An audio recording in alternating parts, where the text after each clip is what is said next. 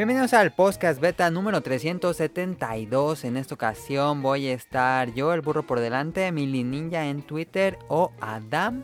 Y también estará Daniel o arroba Dinko en Twitter. Y ya, ahora no está Caro. Caro salió, entonces no, pues no está. Y Sonic Motion tienes que darle una semana de anticipación para decirle que sí puede grabar con nosotros. Entonces, ahora no Sí, le no, pedimos. no alcanzó a llegar la propuesta. No llegó, ajá. Entonces, tienes que hacer una reservación para Sonic Motion una semana antes del programa. Este, entonces nada más estamos nosotros dos, Daniel. Sí, ¿Está bien? Ah, bien, este, hace rato que no, bueno, no, hace poquito creo que fue uno de nosotros dos. Creo que los programas donde estamos nosotros dos no hacemos tanto desmadre, diría así. Eh, son más informativos. Son más, sí, son más formales. Este, esta semana vamos a hablar de... No va a haber betacuest porque nada más somos dos. Este, esta semana va a haber, vamos a hablar de los spin-offs. Cuenta una historia mejor. ¿Qué, Daniel? En vez de Cuetacuest, en vez de Cuet- Betacuest, cuéntanos una historia. Ahorita les cuento una historia. Este, vamos a escuchar el opening de, de un anime de comida. Daniel nos va a platicar datos curiosos. Vamos a... mm, ¿Qué va a Yo no. random? Ah, random va a estar divertido. Y en Comprame yo les tengo un manga y muchas preguntas que nos mandaron. Muchísimas gracias. Entonces comenzamos Podcast Beta 372.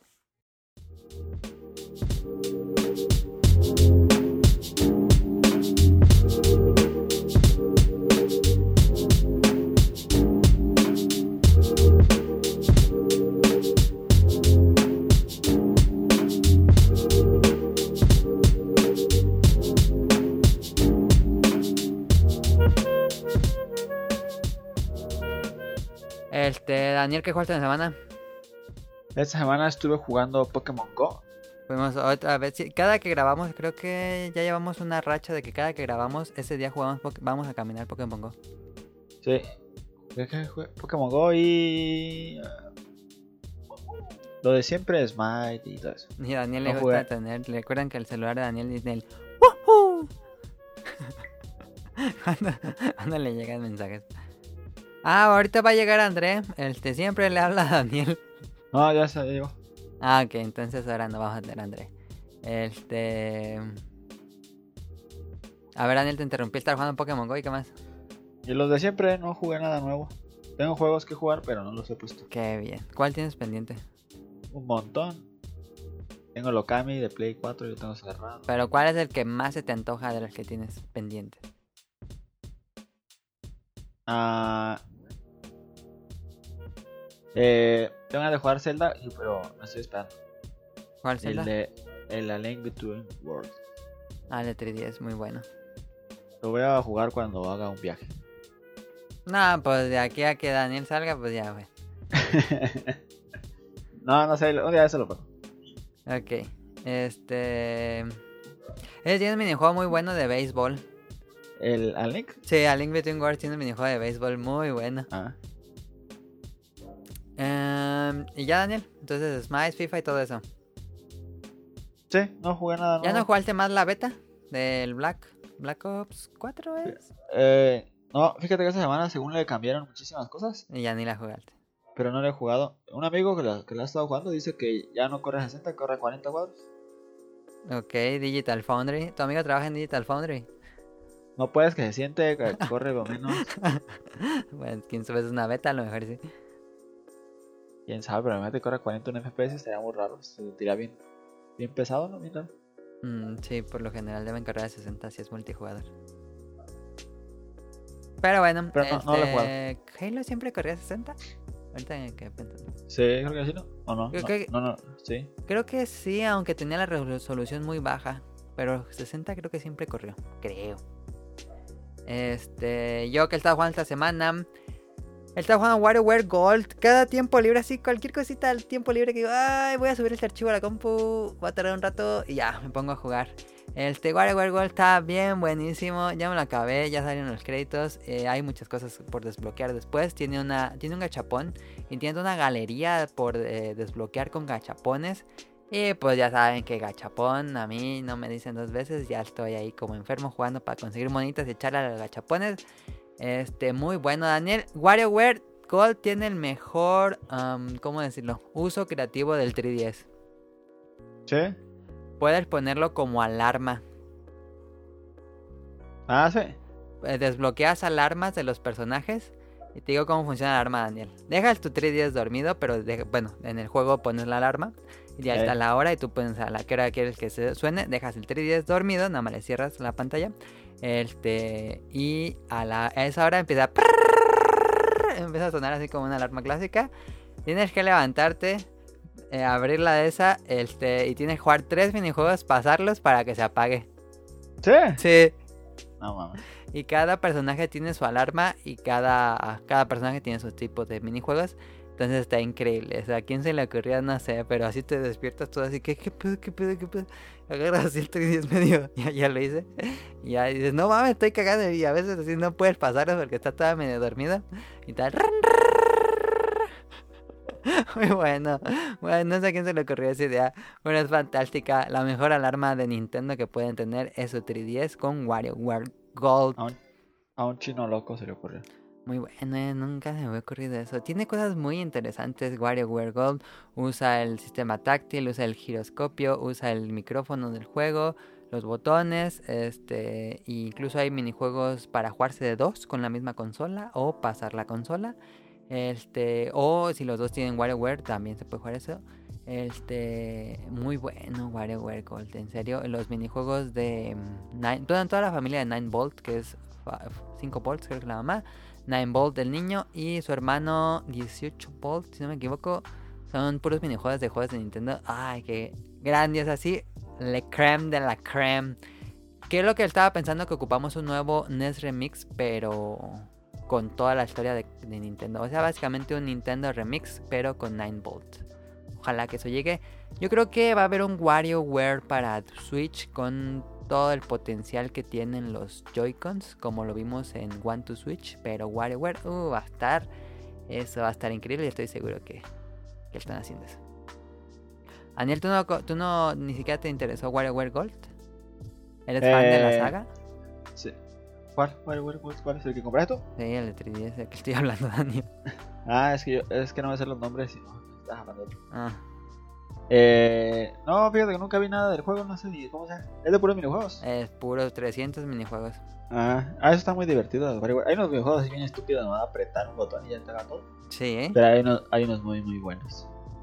Hay uno que tienes que poner el emoji correcto. Em, muy bueno, WarioWare Gold. Eh, yo yo soy, mm, soy muy fan de la serie, pero fíjate que este es el primer WarioWare que compro el día de salida. Porque los otros los tuve como ya muy después. Y no tengo todos, de hecho casi no tengo ni uno. Tengo el de GameCube, pero lo compré mucho después. Este, también estuve jugando Pokémon Go, que fue el evento de la comunidad de Eevee. Y cuando edito este programa, juego de Binding of Isaac, que no lo he soltado, pero ya no lo juego tan activamente. Aún sigo por el 100%. Ahí voy, ahí voy. Este, y pues ahí estuvo Daniel. No hay beta quest. No, ¿es la historia que vas a contar? Este, pues no, no tengo ni historia, Daniel.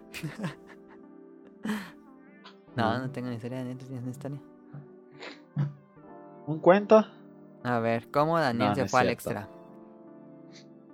No, no tengo historias. Eh, vámonos al tema principal.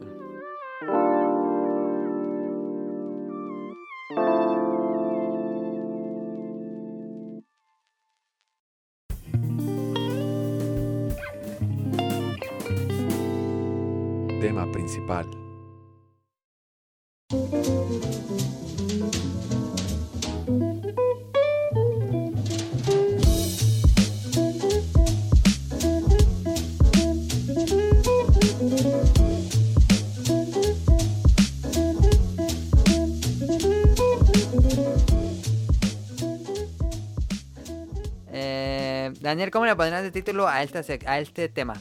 Porque sigo pensando en el título. Y a lo mejor cuando ustedes, bueno, es obvio que cuando ustedes ya tengan, estén escuchando esto, ya va a tener un tema. Cada programa tiene su título, aunque no mucha gente se dará cuenta, no sé. Pero luego me rompo mucho la cabeza. ¿Cómo le pondrías de título a este? Los juegos más chidos. Estoy tomando agua Bonafont, el agua ligera. Sabe rara el agua Bonafont. Este. mm, No, sabe igual. Neta que tiene otro saborcito. Pero es la más barata del Oxxo, creo. No, la Bonafont es más cara. No, no, no, la Oxxo es la, la de. Pero esta es la La que siempre encuentras a la, a la mano, ¿no? La otra tienes que andarla buscando. La de Nestlé está bien baratísima. No sé por qué siempre me sale raro la de Bonafont. A mí me Este, gusta Bonafont, siempre como Bonafont. Yo también, pero siempre se me hace raro.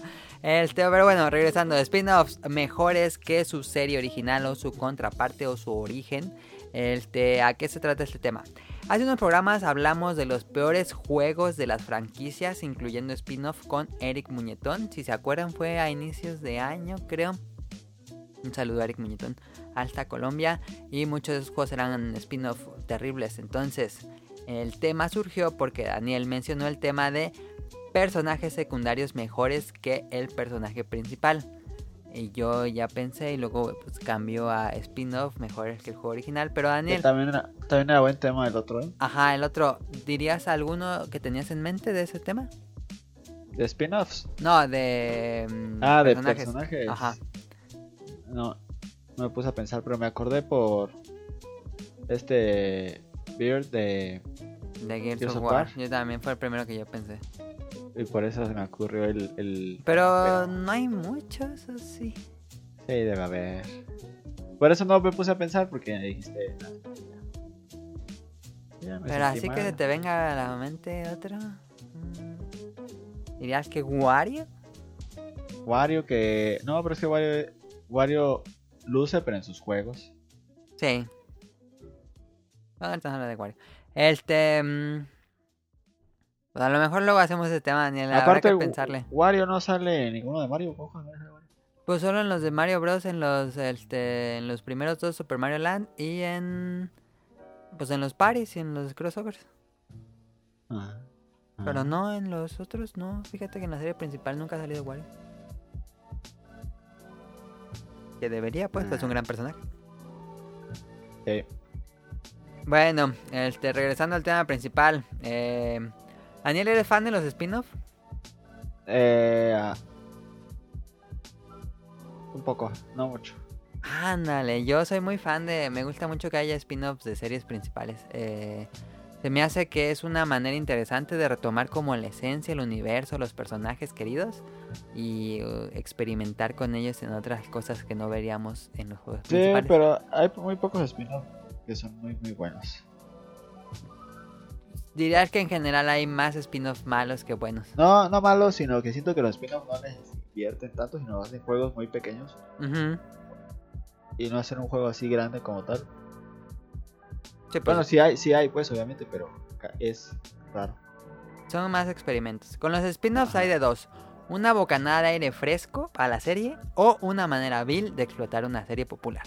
Ahí tenemos los ejemplos. Mario... Mario no. Pokémon... Ay, se me fue el nombre. Puzzle League, que es grandioso. Y por otro lado tenemos el Hey You Pikachu, que pues era basura. Sí, Entonces eh, hay de dos con los spin-offs. Igual también hay unos puntos medios. Pero hay aquellos extraños, muy extraños casos o muy poco comunes de que los spin-offs son mejores que la serie principal. No es tan, como ya dije, común, pero llega a pasar y es raro. Y bueno, comenzamos aquí, Daniel. Tengo una lista. No sé si tú se te ocurra otro o si pensaste en otros. Ahorita, ahorita durante la, la lista, digo, Ok. Primero, el, creo que lo obligado cuando uno piensa en este ejemplo es la serie de Persona.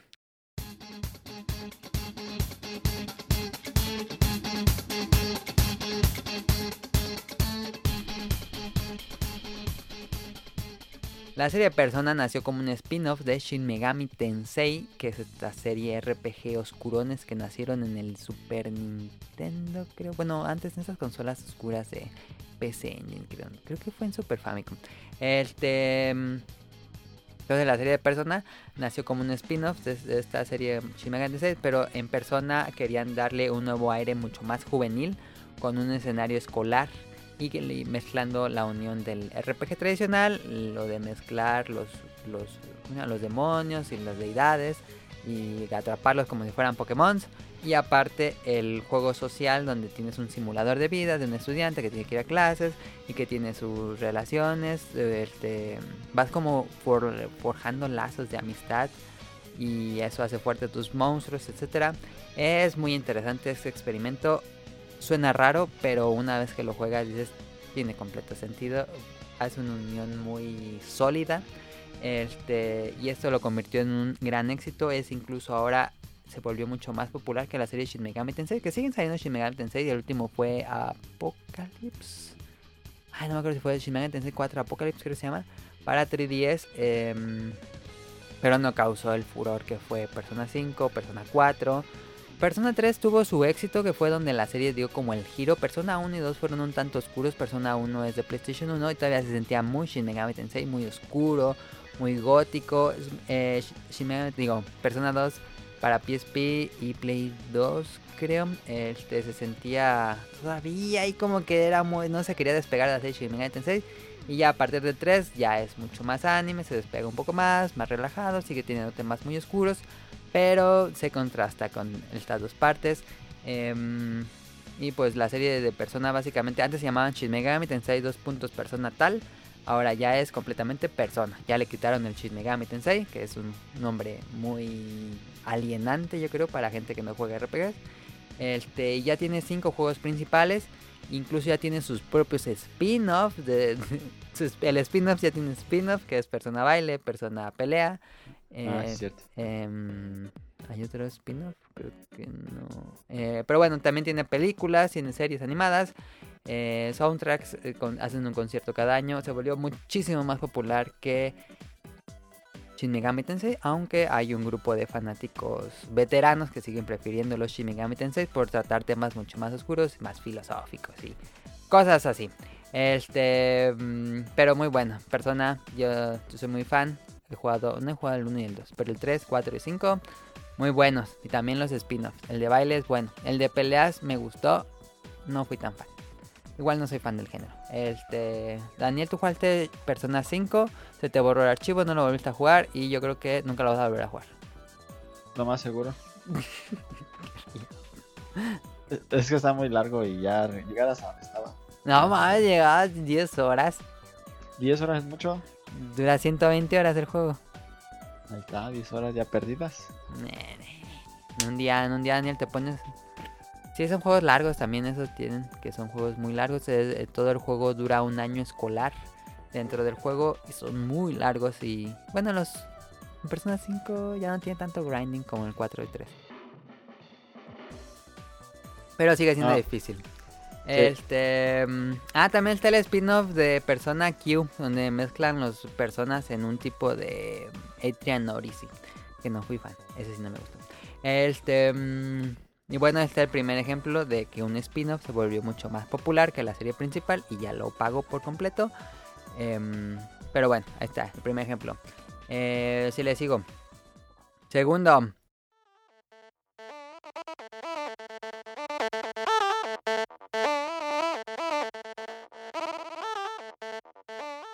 WarioWare. A ver, Daniel, ¿este tú dirías? Sí. Eh, bueno, sí. Sí, porque la serie Wario Land nació. Es que también esta tan nació como un spin-off de un spin-off de un spin-off. Este.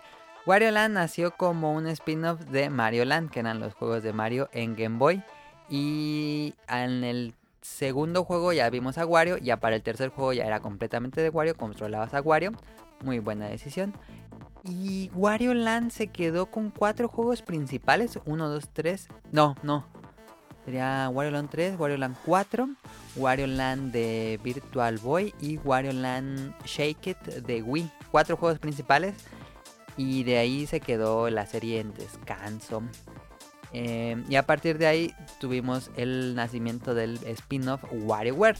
Que es esta serie, de, esta serie de videojuegos que pues, trajo los microjuegos que son minijuegos de 5 segundos donde se usa un botón, una palanca o giro o rayar la pantalla.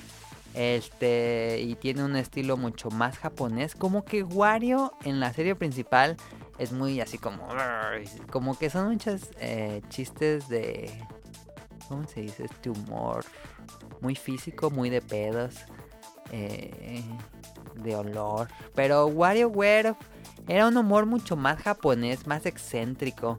Em, y algo muy bueno de la serie WarioWare es que nutrió al mundo de Wario con muchos personajes nuevos, que esos no, esos sí eran originales de la serie WarioWare.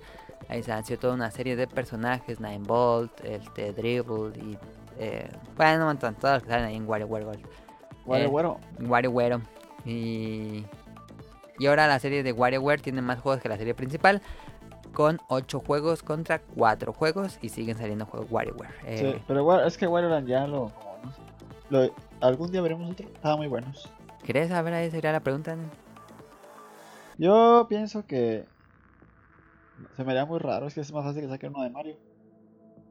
Pero es muy diferente. Sí, pero. A mí sí me gustaría muchísimo ver un Wario 5. Wario Land 5. Sí, sí, a todos. Bueno, no todos, pero a mí, a mí también, pero. Siento que no, como que no tiene tanto el carisma, como que no le da tanto a la gente, ¿no? Que ¿Qué será que no le gusta a la gente los Wario Land? O a lo mejor... de Wario. Yo siento que el personaje, como que no le gusta a la gente. ¿Crees? Sí.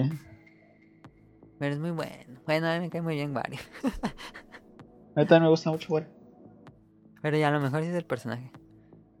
Pero así ya seriamente, Daniel, ¿crees que veamos un nuevo Wario de plataformas? No, yo no creo. Yo lo veo difícil. Pero ojalá, pues ojalá Sí, no, Nintendo estaría mucho- muy bien, pero no lo veo. muchos nuevos empleados. La nueva generación de Nintendo ojalá retome Wario. Por lo menos yo creo que van a seguir saliendo WarioWares Sí, igual, sí. de minijuegos. No me va a dejar morir la serie. Pero Wario Land sí se murió un poco desde el Wii. Pero bueno, ahí está otro ejemplo. WarioWare le ganó a Wario Land. Y ya, bueno, por lo menos se mantiene vigente el personaje. Este. Otro Daniel. A ver si no va muy rápido. Pero está bien. Ah, ya llevamos 20 minutos del programa. Se me pensé que ya menos.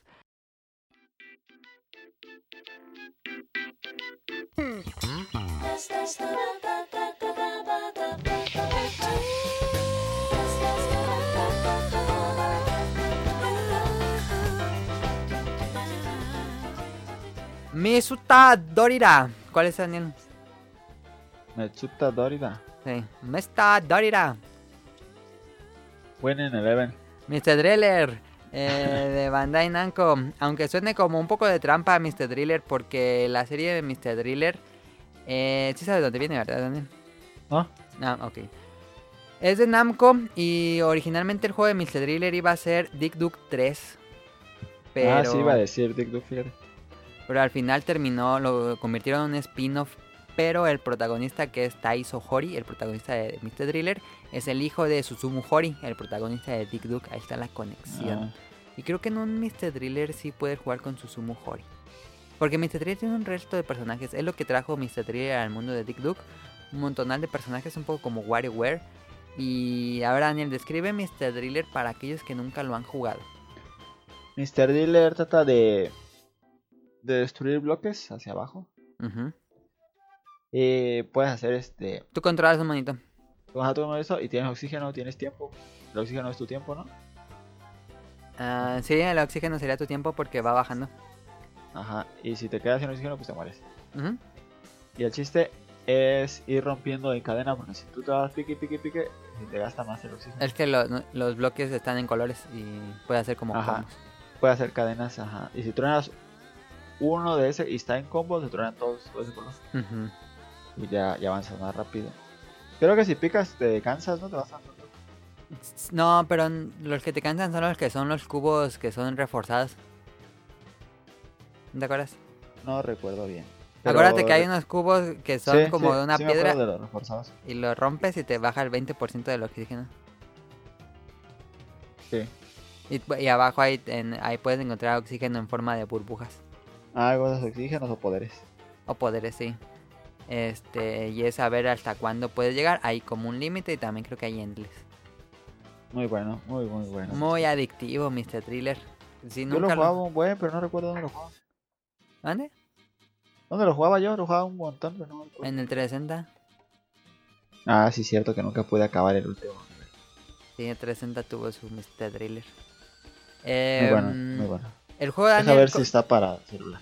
Sí, sí está. El, el juego originalmente tendría bloques hexagonales como He- Hexic. ¿Te acuerdas de Hexic? Sí. Eh, Así hicieron Mr. Driller originalmente. Pero vieron que era muy complicado cuando caían los de esos y como que no... Como que se hacía muy complicado de avanzar y lo dejaron por cubos, pues básicamente cuadrados. Este, la serie gozó mucho éxito a finales de los 90, al inicios del 2010 probablemente. Este, tuvo muchos arcades, que la serie nació en arcades. Este, y tuvo 15 juegos, Daniel. Desde el PlayStation 1, que era el que yo jugaba, hasta iOS, que salió en 2015.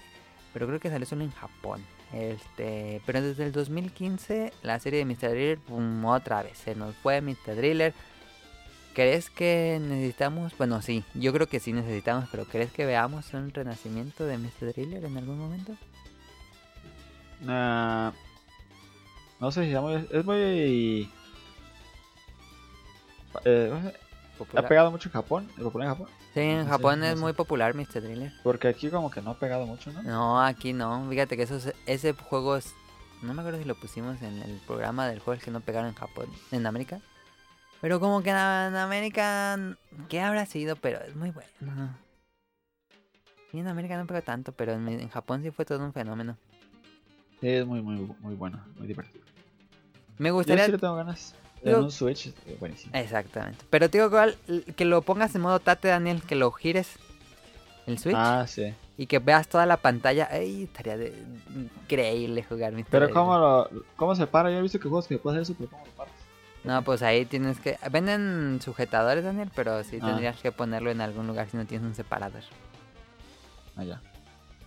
Venden varios, pero sí debería haber uno oficial. Este... Incluso vende Fangamer, eh, vende un... Una plástico donde lo pones de esa forma, Daniel, y al lado le ponen los Joy-Cons. Ah, sí. Sí. Y ojalá Mr. Driller podrían hacer un reboot o un port del juego de arcade.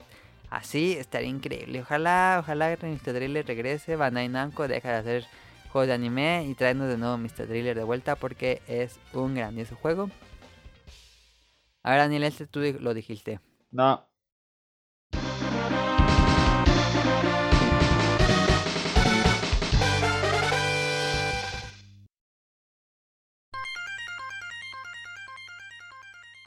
Mega Man X. Ya sé cuál. No, pues Mega Man X es el mejor ejemplo de un juego que superó a la serie por mucho. A ver, platícanos. Pues que es, es que en sí es el mismo juego, pero se ve mucho mejor, los niveles están mucho mejor. Es que en sí es lo mismo, ¿no? La polémica sería, Daniel, si es un spin-off Sí, yo digo que es un spin-off. o es una secuela. No, es un spin-off. Tú dirías que es un spin-off. Porque siguen saliendo Mega Man. De, van en el 11, creo. Sí, ya van a la página el 11 en ah, octubre. Y aquí. ah, y sigue sa- Mega Man X ya no salen. Podría decirse que técnicamente es un spin-off porque sí, no es un numerado de la serie principal y tiene otro nombre que es el X, que el X no significa Sí. el número 10, sino la palabra, ah, bueno, la, la letra X. Yo por eso digo que es un spin-off. O es un, es un spin-off guion reboot. Sí, pero es spin-off. Un reboot sofisticado de Mega Man clásico que mantiene la esencia. Eh, yo no soy fan de los Mega Man, solo los Mega Man X me gustan mucho. Mega Man no me gusta. casi. Los clásicos. El que no nos tocaron, yo creo que fue eso, Daniel, ¿no crees? Ajá, a lo mejor. Pero. Pero es casi lo mismo, como que no tiene. No sé, algo que como que no me atrae Mega Man. Y Mega Man X sí me gusta. Sí, yo qué será, que no tienes como muchas mejoras, ya te la armadura te deja hacer nuevos movimientos, que tienes el, el cuando subes a las paredes. A lo El mejor, Dash. pero no sé, como que me gusta más. Me- Mega Man X me gusta. Sí, me gusta Mega Man X, me gusta mucho. Ujú, Mega Man normal casi, ¿no? sí. El, el. Sí. Pues sí, nosotros eh, creo que todo el podcast beta consideramos la serie de, de Mega Man X eh, nuestra favorita, sup- bueno, no superior, sino por encima de la serie original. Yo compré los, todos los Mega Man esos para Wii, para digo para Switch, este, todavía no los juego, pero sí prefiero a los X, perdón. Este, también si les gusta la serie original, pues también se vale. Eh, al final la serie de Mega Man X tuvo mucha popularidad a inicios de los 90 cuando salió y pues Capcom hizo ocho juegos principales este y aparte tuvo su serie spin-off que sería Mega Man Zero que sería una especie de spin-off secuela espiritual eh, mucho más difíciles, pero manteniendo la esencia de Mega Man X. Que eso los hizo Inti Creates. Este, y bueno, después regresó a la serie clásica con Mega Man 9, 10 y el 11. Yo jugué el 9 del 10. Y no, después de las X, nada más no puedo regresar a la serie clásica. Sí, la verdad no. No nos gana. Habrá que ver con el 11. Pero en Mega Man X, eh, pues nosotros bajaremos superior. Díganos si ustedes consideran superior Mega Man X a los Mega Man originales. Eh, a lo mejor sí es cosa de generacional. Pero bueno, ahí está Mega Man X, que de hecho salió hace poquito su em, pues su colección para Switch, Play 4, Xbox One, creo que también salió para PC. Sonic Motion cada que viene te pueden jugar Mega Man X, o sea que se lo acaba. Este y yo vi por default trae un filtro bien feo. Si juegan esos juegos, cambien el filtro a Pixel Perfect porque trae un filtro pero tan horrible que eh, pero bueno, eh, otro Daniel. Tengo este, pero puede ser polémico Daniel.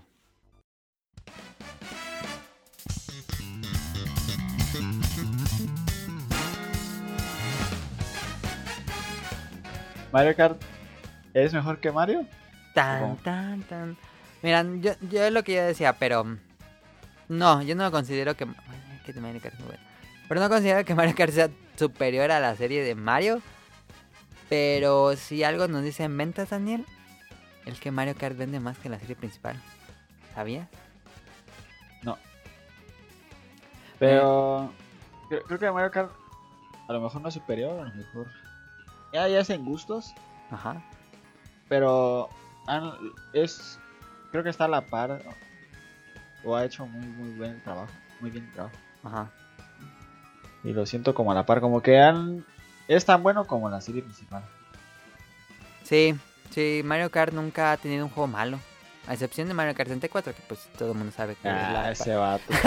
Yo lo único que jugué que no me gustó mucho fue el de GameCube. que jugaban dos en un carro. Ese nunca lo he jugado. Pam, pam, declaraciones de gamer. Nunca he jugado Mario Kart Double Dash, se llama, creo.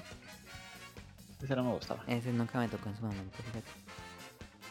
No lo jugué tanto, yo creo que también puede ser. No tuve GameCube. ¿Sabías que se podía jugar a 16 personas? ¿Cuál? ¿Ese? Sí, le podías conectar, creo que 4. Como LAN, hacer LAN. Ah, no, no sabía. Y 16 Pues eran ocho carros y. y da 2. ah, Imagínate el desmadre con 16 personas jugando Mario Kart. Sí. Debe ser muy querido por algunos. Sí, yo creo que sí. Pero bueno, si algo nos dice los números es que Mario Kart eh, se mantiene muy vigente y de hecho, mira, Mario, digo, eh, Mario Bros, el juego original de NES, es el Mario Bros que más ha vendido con 40 millones. Se entiende porque se vendió en un bundle y estaba como, ¿cómo se llama? Wii Sports que vendió muchísimo porque estaba pondeleado con el Wii. Pero el segundo juego que más ha vendido de la serie Mario Bros es Mario Kart eh, Wii, que vendió 36 millones de copias. Este, no, ni siquiera Mario Galaxy, Mario 64 han venido tan bien como la serie Mario Kart. Eh, en Switch hay bar, casi rebasa eh, Mario Kart 8 DX a, a Odyssey. Pero si contamos todos los que ya se vendieron en Wii U, ya llevaríamos como 18 millones de Mario Kart 8 vendidos. Entonces, en vigencia, popularidad y ventas, podríamos decir que Mario Kart ya superó a Mario Bros. Ya, no sé. Bueno, sí, sí, igual y sí, sí venden más, sí te creo. Es que Mario Kart es súper amigablísimo. Cualquiera lo puede jugar y a cualquiera le gusta. Creo que no existe ni que no le guste Mario Kart. Sí. Sí, cierto, ¿eh? ¿Existirá alguien que no? Yo creo que sí, algún Sí, hater. pues a- algún gordo que está jugando ahí su. Muy divertido Mario Kart. No voy a decir un juego porque luego va a decir. Pero iba a decir un juego de Bethesda. sí, sí. Sabía que iba a decir un juego de Bethesda. Eh, Mario Kart es muy bueno, pero por lo menos se, se siente que Nintendo no ha dejado de lado Mario Bros. por dedicarse a Mario Kart. De hecho, Daniel, la pregunta sería, ¿Mario Kart 8 es tan bueno que quieres que salga un Mario Kart 9 Sí, en esta generación? Ah, Sí. En Switch. Sí. En- ¿Tú dirías que en Switch veamos Sí, Mario Kart 9? Yo sí veo porque sale uno por consola. Pero este es como. No es nuevo de la consola, por eso sí se puede decir. Es un port con Ajá. todo el DLC. Yo sí lo veo. Pero ¿qué ves Ah, más probable? el ¿Un Mario Kart súper 9 verde. o un nuevo DLC? Un Mario Kart 9. Ajá, ne. Porque el Switch todavía está bien verde, todavía tiene muchos años. Sí, ya va apenas va a su segundo año. Sí lo veo Mario Kart. Me preocupa que el siguiente Mario Kart ya lo anunciaron, Daniel, y es para móviles. Ah, sí. Entonces, y sí lo está haciendo porque el que hace, el que hacía la, dirige la serie Mario Kart se cambió a la división de móviles de Nintendo. Ah. Entonces, pues bueno, ojalá que nos den el de móviles, sí, pero nos den un Mario Kart 9. A mí me emocionaría muchísimo y sería un, pero un madrazo de dinero para Nintendo. Pero bueno, Mario Kart eh, casi podríamos decir que es un poco más popular que Mario Bros. La serie principal. Daniel, no tengo más juegos porque realmente no hay muchos spin-offs. ¿Se te ocurre otro? Spin-off así muy, muy buenos. Muy buenos, pero que hayan superado. Porque hay spin-offs muy buenos, como Dragon Quest Heroes. Pero Dragon Quest Heroes no es superior a Dragon Quest. Sí, sí, sí. Ah, Luigi's Mansion. Es superior a, ¿A Mario Bros? a Mario. no, Se mataron al Luigi. No, no lo mataron. ¿Viste el direct? ¿Sí cierto, bien. No, Qué bien. estaba ocupado, Pues, pero no lo vi después. pero ya mataron al Luigi. A Luigi. Mi teoría, Daniel, es que Sakurai está enojado de que no lo dejan hacer otra cosa y mató a Mario en el primer tráiler y a Luigi en el segundo tráiler. No creo. Si sale en tercer tráiler va a morir Bowser o Peach. No creo. ¿No crees que, que esté enojado o que sea un... Nah, que se enojado, no, pues le están pagando. No, ¿qué, qué va a ser un, un Kirby todo feo? Ya no están chidos los Kirby. Puedo hacer otro. Kid Icarus hizo el último Kid Icarus. No, el de. A ese nunca lo 3DS. compré y lo, lo llegué a ver bien baratísimo. El que traía un stand. Sí, no, no- no sé por qué nunca lo compré. Me arrepiento. ¿No te gustaría ver un nuevo juego de Sakurai? Sí, Ah, pero está- estás viendo juegos de Sakurai cuando saca los. los los Smash. Smash. Pero ya que le dejen hacer otra cosa, pobre. Está como cuando en Space Jam los encarcelaban y tenían que perder eh, básquetbol contra niños. Sí. Pues ahí está. Sí. Daniel, ¿tienes otro o acabamos el tema principal? Ah, estoy pensando, pero. La-. En listas en internet yo vi que muchos decían que Smash Bros. es una es un spin-off, pero yo no considero Smash Bros. un spin-off. Pues es que sería un spin-off de qué juego porque salen de todos los juegos. Ajá, sería. Yo siento que es una serie principal que usa los personajes de Nintendo, pero no es un spin-off porque pues, es su propia serie. Sí. Pero sí, todo Es el mundo como- decía que. Todo el mundo listaba en, en mejores spin-off Super Smash Como- Bros. Y decía, ¿qué pedo? Mar Mario vs. Capcom tampoco es un spin-off. Ajá, no, porque no hay un. Un juego. Sí, no. No, no, yo tampoco No. consideraría Marvel vs. Capcom la serie como un spin-off. Ah, Pues ahí estuvo Daniel el tema, los mejores, díganos si se les ocurre algún otro, yo estuve buscando mucho y son los que se... Es raro que ocurre otro que sería, pero no lo quise poner porque yo personalmente no lo he jugado, igual si hubiéramos invitado a Radcliffe de los Bolo Bancas, si lo hubiera dicho. Eh, Final, eh, Final Fantasy Tactics, que es Ah, sí. muy querido por muchos, pero yo personalmente no lo he jugado, he jugado Final Fantasy, pero ese juego en personal no, entonces no sé si ese juego es superior a la serie Final Fantasy. Pero Yo, sí yo es muy tengo- querido. tenía otro, pero tampoco es superior. ¿Cuál? Que Halo Wars, pero no es superior a la serie principal, pero es muy, muy bueno. Es un buen spin-off, sí, pero Ajá. no es superior, no. Ajá. Que, eh, que aparte ese es un spin-off que cambia completamente el gameplay y es completamente otra cosa. Pero mantiene la esencia de la serie. Ajá, sí. Sí. Pero eso es como muy difícil decir, no, es mejor este juego a este siendo totalmente diferentes. Sí, podríamos decir que lo, lo que hicimos aquí fue dividirlo en dos, que en juego sea mejor o que en vigencia con el público, popularidad y ventas sea mejor. Pues ahí estuvo Daniel el tema principal. Finalmente terminamos el tema principal antes de los 40 minutos, por lo general rebasamos los 40 minutos. Aparte Halo Wars yo creo no, no vendió nada, ¿no? Pues es que como Xbox ya no da cifras de nada, ya quién sabe qué cuánto venden sus juegos. Ni siquiera de, de Sea of Tips dio cifras. Pero es que acuer- yo, yo me acuerdo que ya estaba en oferta que luego, luego. ¿Cuál? ¿Halo Wars 2? Sí. Sí. Es que el uno yo creo ni vendió y los tampoco. Pero es que sí estuvo bien extraño por qué hicieron el 2. Pero. Pues para mantener vigente la serie de Halo, porque ya sabían que los de 343 no estaban haciendo nada. Sí. Dijeron, "Sábate un jueguillo que no te cueste mucho. Se lo encargaron a unos que trabajaban en Sega, creo. No, sí, y, Sí. y ni lo compramos. Y nadie compró Halo War. Y nosotros que somos fans. Pasados. ¿Tú no compraste Halo 5? ¿sí? ¿O 6? Ah, no, sí, sí lo compraste. ¿no? Sí, Halo 5 sí. ¿Tú eres el que no lo acabaste, Daniel? Yo no lo acabé, pero, pero sí lo jugué en línea un montón. Pero Halo 5 tiene un final tan malo, tan malo que estoy seguro que Halo. ¿Cuál sigue? ¿Infinity? Sí, ¿Sabe? Halo Infinity van a hacer un reboot. Porque después del final de Halo 5 ya era irremediable. No, no, no podías moverte ya. ¿Ah, sí? Sí. No, ¿Lo digo? sí. ¿Spoiler? No, un día me lo voy a acabar Ok. en YouTube. Pero sí, decías que no, ya. Que lo, y sí, no, ya no pudieron hacer nada. Pero igual y todavía la siguen, quién sabe. Este, ahí viene la serie de Halo, Daniel. ¿Se van a hacer? Siempre dicen eso y nunca terminan haciendo nada.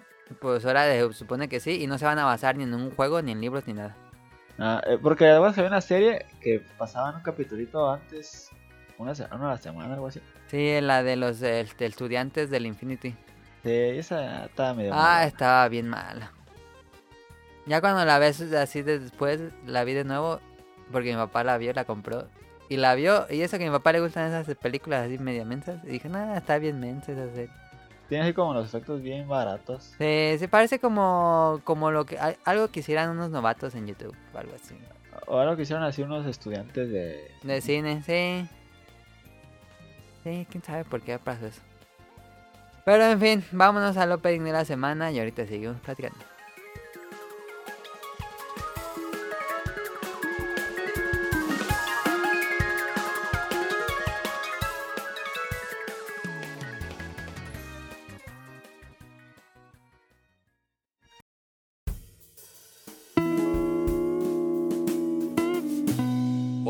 La semana.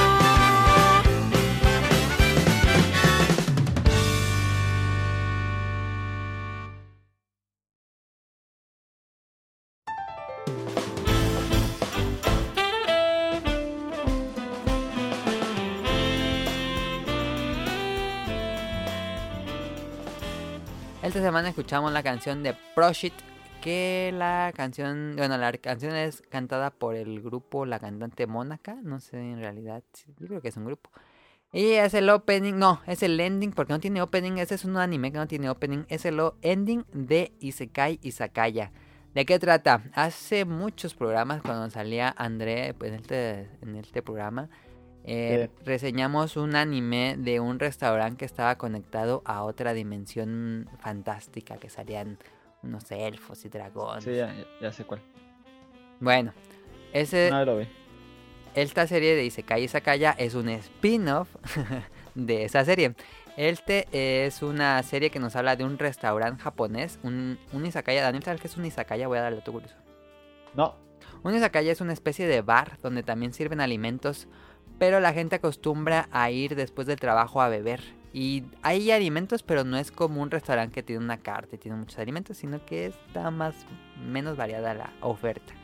Y este, este restaurante, que es un izakaya, está conectado a otro mundo medieval, algo como una Europa medieval. Este creo que no hay como cosas eh, fantásticas, sino que nada más son, pues, gente que vive en un mundo medieval y que curiosamente también habla japonés. Y este izakaya se llama Nobu, así se llama este restaurante, y lo atienden dos personas, Nobu, Nokuyuki, que es el chef, y la mesera, que es Shinobu. Ellos sí pueden ir como al Japón actual, pero cuando abren el restaurante se conecta automáticamente a este mundo. Cada capítulo es autoconclusivo y nos muestran la historia de algún comensal en este mundo que asiste ya sea por primera vez o es un cliente frecuente a este bar. Y pues lo, divertido de estas series es que los personajes se sorprenden porque prueban un, platillo muy japonés. Como por ejemplo en el primer episodio van y piden, bueno no es un platillo japonés, pero piden una cerveza y se la dan en un tarro así grandote, frío, y está así sudando el tarro con la cerveza. Eh, y el, cliente se sorprende porque en ese mundo pues nadie maneja tan bien el, vidrio, apenas están como empezando a manejar el vidrio. Y dice, ¿qué es esto? ¿Qué, extraño envoltorio para meter líquidos? Es muy interesante cuando ya prueban diferentes platillos y lo que se sorprenden porque pues ellos usan diferente las papas, los pescados, nunca se les ha ocurrido eso. Entonces es muy entretenido ver cómo se sorprenden ante, ante los platillos y se te antoja. Están muy bien dibujados. La animación es muy buena. La hace el estudio Sunrise, que hace las series de Gundam. eh, y son capítulos cortos. Son episodios de menos de 15 minutos. Cada episodio dura como, como 12 minutos. Y cuando se acaba, eh, dan un corto que se llama Nobu Plus. Y un cocinero, ya sale así como, como si estuvieras viendo un programa de televisión. Sale un cocinero profesional, ya en el anime. Este, y prepara la receta del episodio y da tips de cocina. Está interesante esa sección, es algo así de 2-3 minutos y está cocinando y termina así, ya ves así como comparando el platillo del anime con el que sea con el que hace y se te antoja y traga saliva porque se ve muy rico. Y a veces dan ese se van turnando un episodio es ese del cocinero y otro episodio da un crítico gourmet va a diversos izakayas en Japón, te dicen dónde va, dónde se, dónde se encuentra el lugar y pide el platillo del episodio y ya se lo llevan y lo prueba y dice, uh, está muy bueno y ya. Este, y se siente que la serie es parte de la campaña de turismo a Tokio 2020 porque cuando se acaba salen los logos de Tokio 2020. Y ya Daniel, no sé qué te pareció la serie.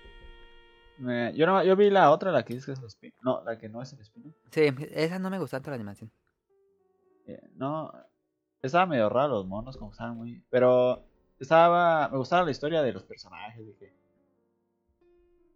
Y le contaban como su historia y luego llegaban al restaurante así por lanzar el destino, porque creo que ni ellos no los buscaban, ¿no? Ajá, sí, eso era lo interesante de la serie, sí. Y Porque ya aquí les daban de comer algo que les recordaba algo. de su infancia, cosas así. Ajá. Sí. Eh, eh, yo nomás vi poquitos capítulos, pero estaba interesante. Sí, es algo así, pero este tiene mucho mejor animación porque es Sunrise. Van 18 episodios y está disponible en Crunchyroll y pues son episodios cortitos. Y ya está. Prosit, la canción de la semana. Vámonos a la sección favorita de Daniel. Los datos curiosos de Daniel.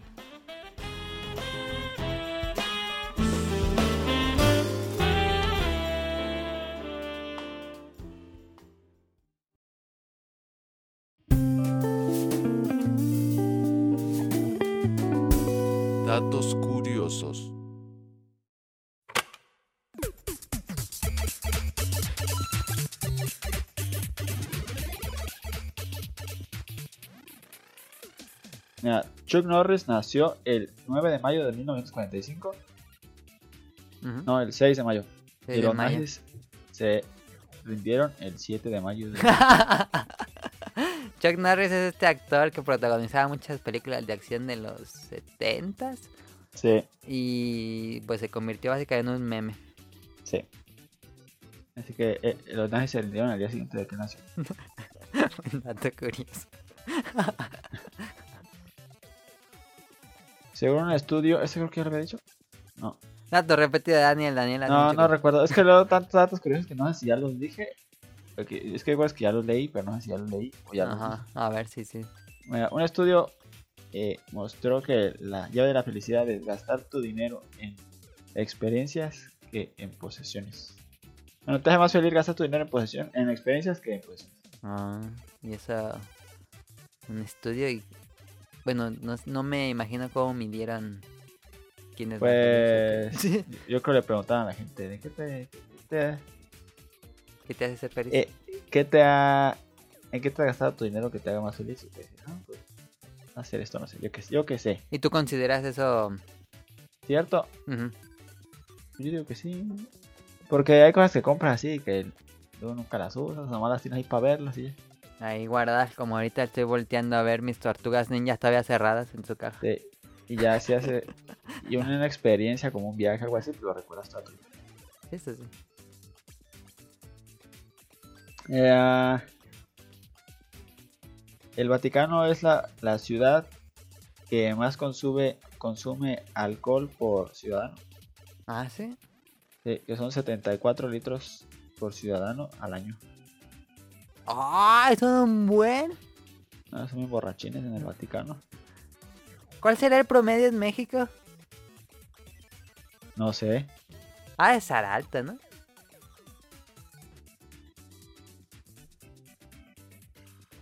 Cre- Sí, yo digo que sí. Porque sí hay gente. Hay gente que sí cada fin de semana se avienta lo que gana en la quincena. Se Claro, va a pistear sus quincenas. Se los pistea, eh. Aquí en México decimos pistear para tomar. Sí. ¿Es en todo México o nada más es del centro decir pistear? No sé, fíjate que no sé.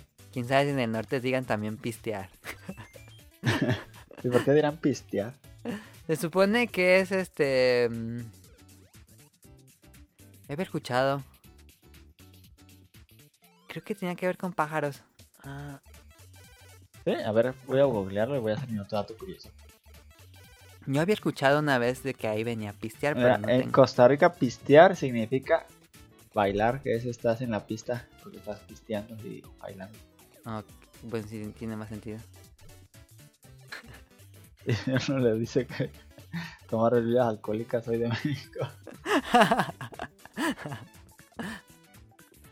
Mira, el alpiste es el que yo decía Daniel.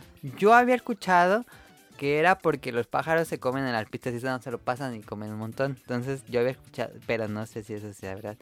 Que por eso se decía pistear, porque nada más te pasas así sin, sin disfrutar la bebida, nada más te la estás pisteando, ni, ni pa, pa fondo. A lo mejor sí. Pero no sé de la verdad si de ahí venga. No me acuerdo dónde escuché eso, una vez lo escuché. Otro dato curioso, Daniel, lo sigues buscando. Sigo buscando. Pero. No, a ver. Es que ya cerré. Si ya cerré mi Porque Daniel se le traba el celular. Hoy estuvo mamando que se le traba el celular quién sabe cuántas veces jugando No. Pokémon Go. Pero es que eh, ya lo reinicié y se arregló. el celular de Daniel se sobrecalienta.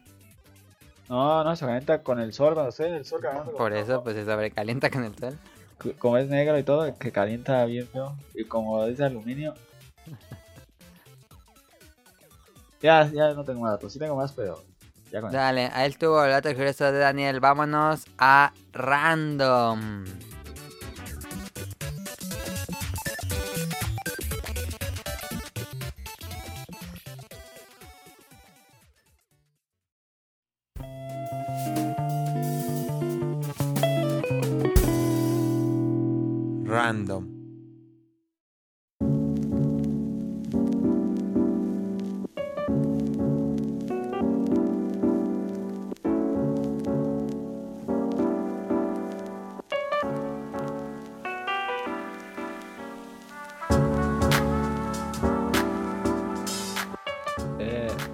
Daniel, ¿a qué has sido adicto? Voy a decir que este tema me lo robé del un barcade antepasado, pasado, ah, no importa.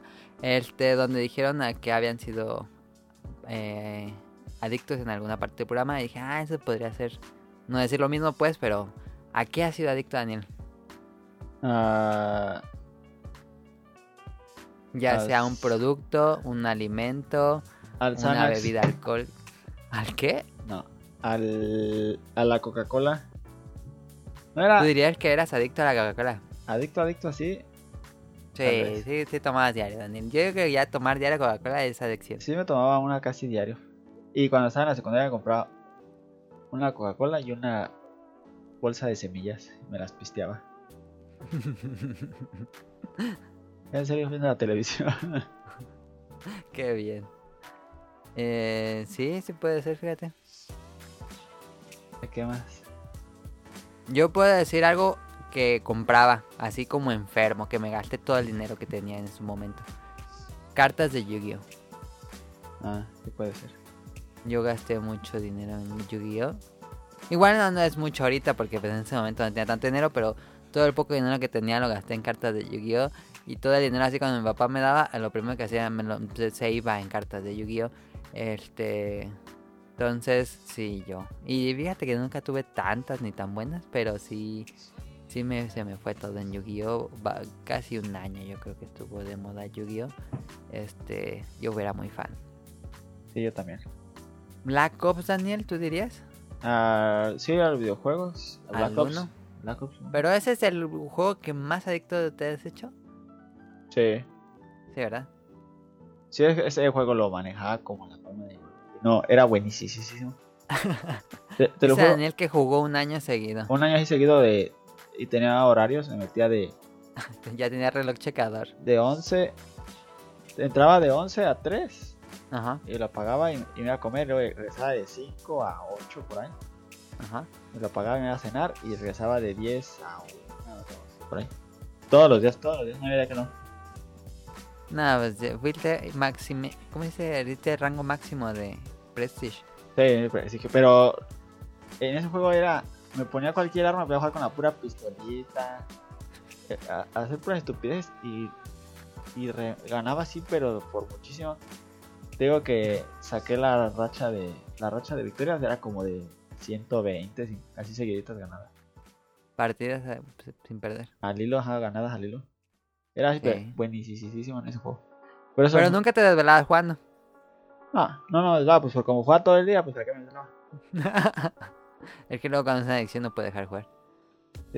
Pero sí, no, me gustaba otra cosa, me gustaba jugar y jugar y jugar esa.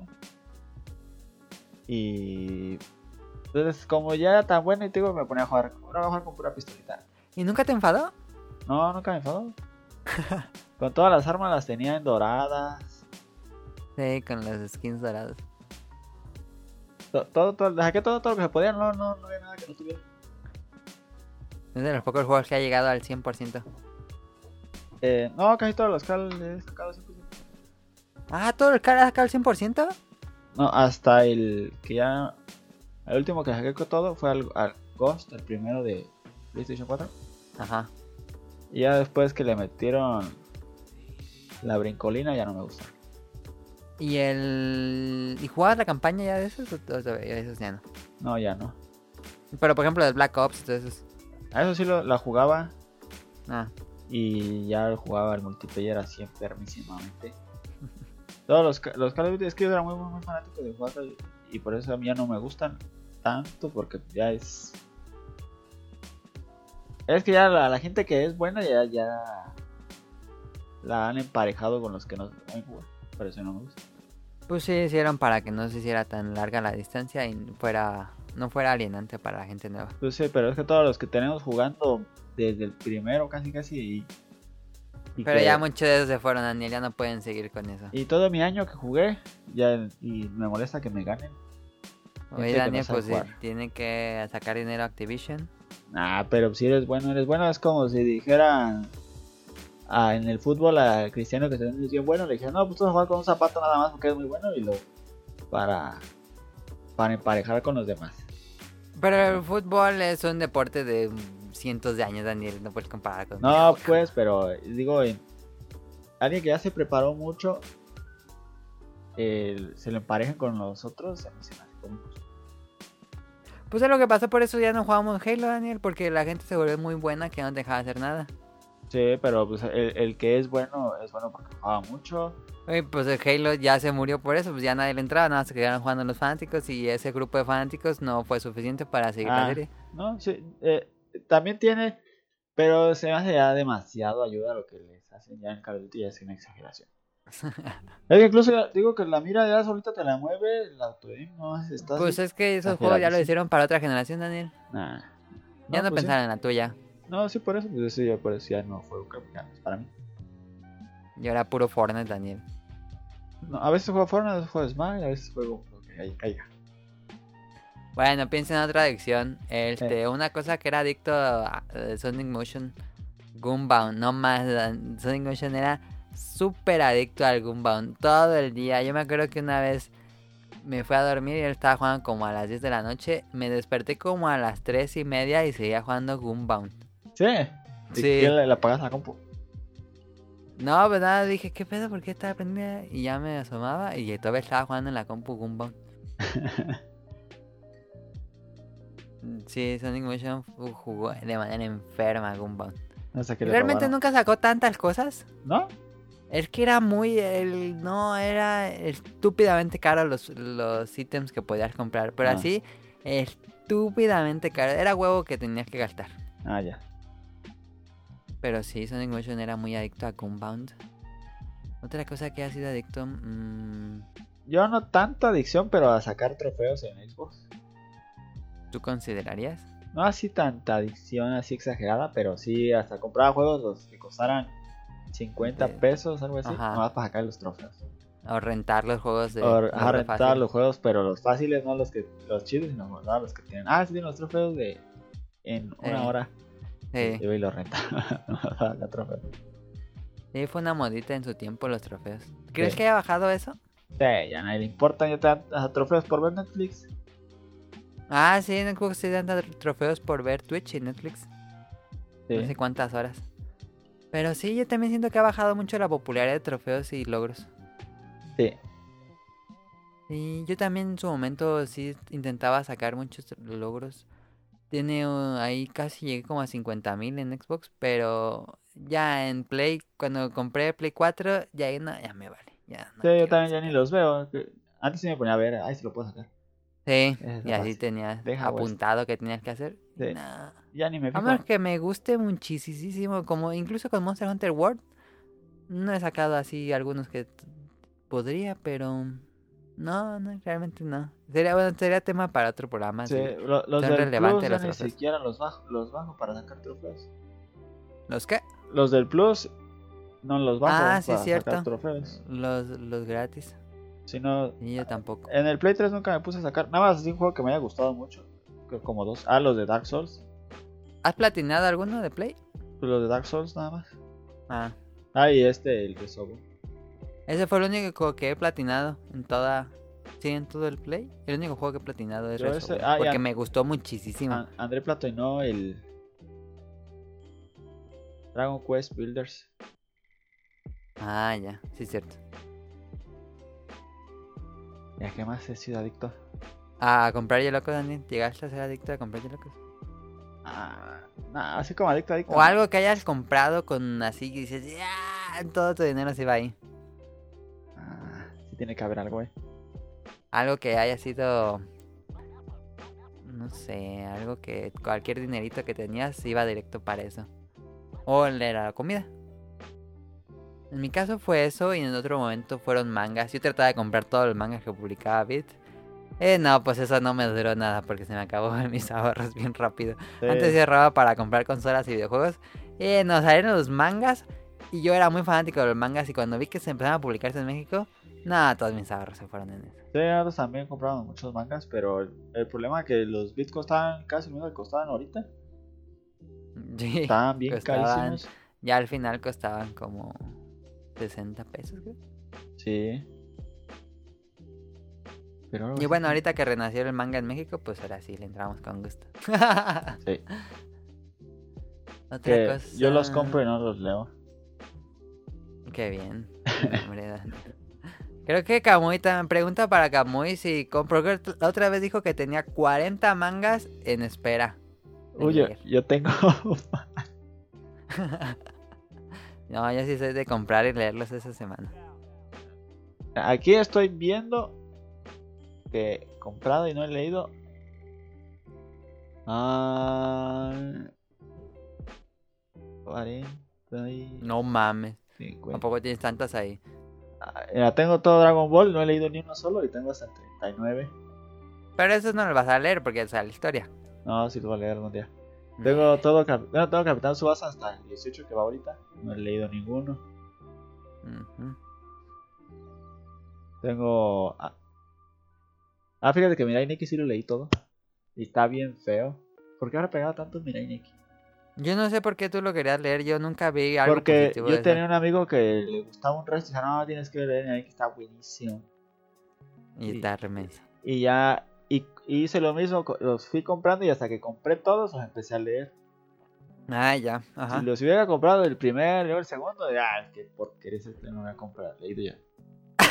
O sea que es el primero, ¿ya te decepcionó? No, no, está bueno como hasta la mitad por ahí.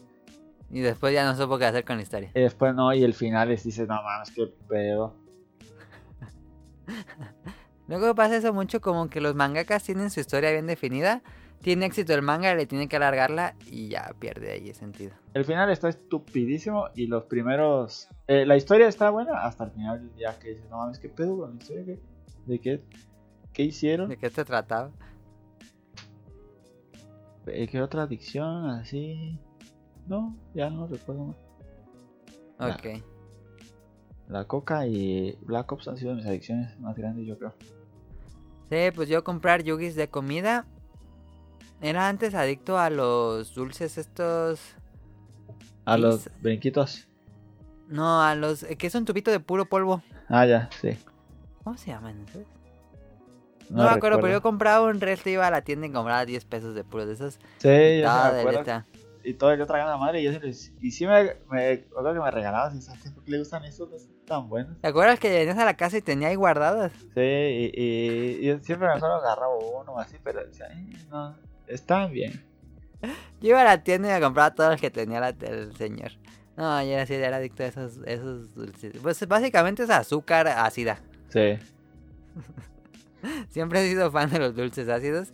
Y ese era adicto. De niño hubiera sido adicto. a- De niño me gustaban mucho los. Bueno, me siguen gustando. Los nerds. Pero en México dejaron de venderlos y. Sí, solo importados y estaban bien caros. Ajá, y luego No, los trajeron de nuevo. No sé si antes eran importados, pero no estaban tan caros como después. Sí. Tuvo el regreso con una paleta de Nestlé que tenía nerds. Y después ya los trajeron de nuevo los nerds. Dije, no, los nerds. Y después ya ni los compro, están bien caros. Sí, pero las adicciones no son buenas. Porque No, no son buenas. Yo tengo la mala experiencia con la adicción a la coca que me salió piedra O sea, eran piedras eh, en los riñones. No, en el riñón, sí. Y, y es el dolor más grande que se puede sentir en la vida. Que he sentido yo, pues yo no he sentido otros dolores, igual hay más feos. Y no vas a parir nunca porque se supone que es el más grande. Se supone que ese más grande es parir y luego las piedras. Las piedras en el riñón, sí. Ah, es que no, no- es un dolor. Eso le pasó a Daniel y aún no puede dejar la coca. No, sí sigo tomando coca, pero ya no como antes. Antes la tomaba todos los días, una de 600. Todos, todos, Sí, todos pues. los días. Iba a pasar inminentemente eso, Daniel. Sí, sí, pero. Desde cuando. Pues te la tomas y así, no, no, no piensas, eh, ah, no, ni piedras. Y cuando ya te pasa y empiezas a pensar más.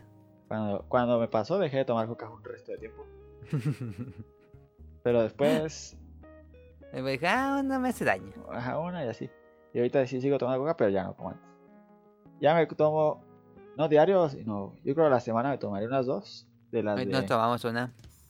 ajá, de las... Es la misma medida de lata, pero en, en de plástico, como 335. Ya compras de la chiquita, ¿no? Sí, compro, pero es que me gustan de plástico. No me gusta comprar de lata porque la lata tienes que tomar toda manos. Ujú, Y el otro la cierras, que Y tampoco la cierro y me la voy tomando traguitos. Me dura todo el día. Y la tira. Ajá. O, o cuando hay que voy a comer o algo así. Casi siempre me dan de 600. Ujú. Porque pues, no les conviene venderte una chiquita, vas a tener una grande y te la, te la cobran de huevo. Y no, no me la tomo nunca completa, me tomo la, la mitad, menos la mitad y ya la tiro. De niño no era adicto, pero nuestra mamá nos hizo adicto a los... ¿Te acuerdas de los runs?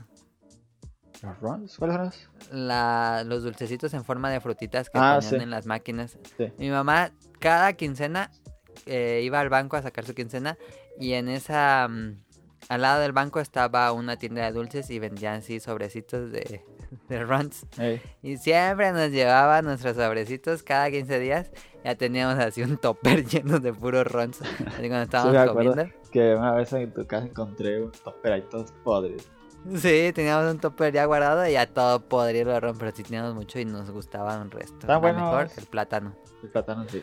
Eh, de- estaban buenos, pero los últimos, no sé, ya como que le bajaron el azúcar, no sé qué, ya no estaban tan buenos. A mí me gustaban los plátanos y los verdecitos.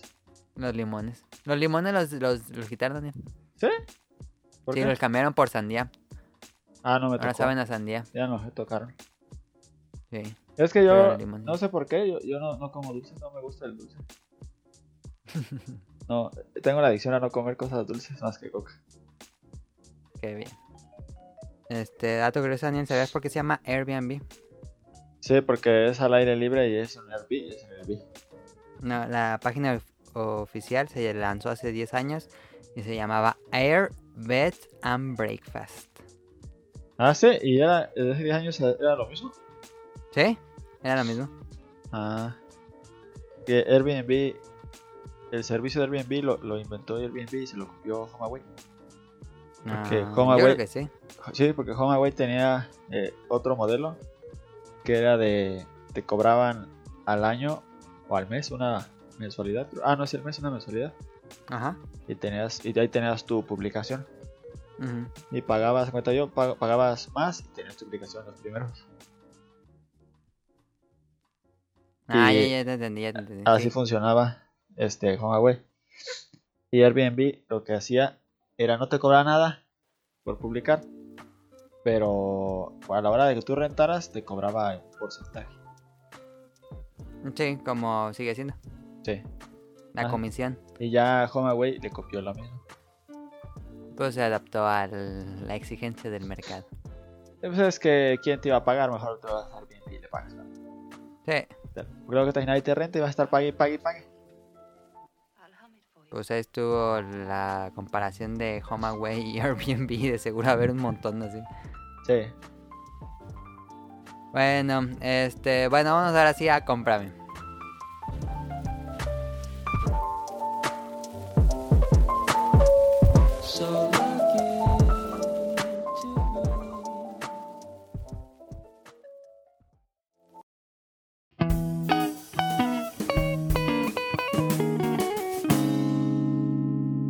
Cómprame.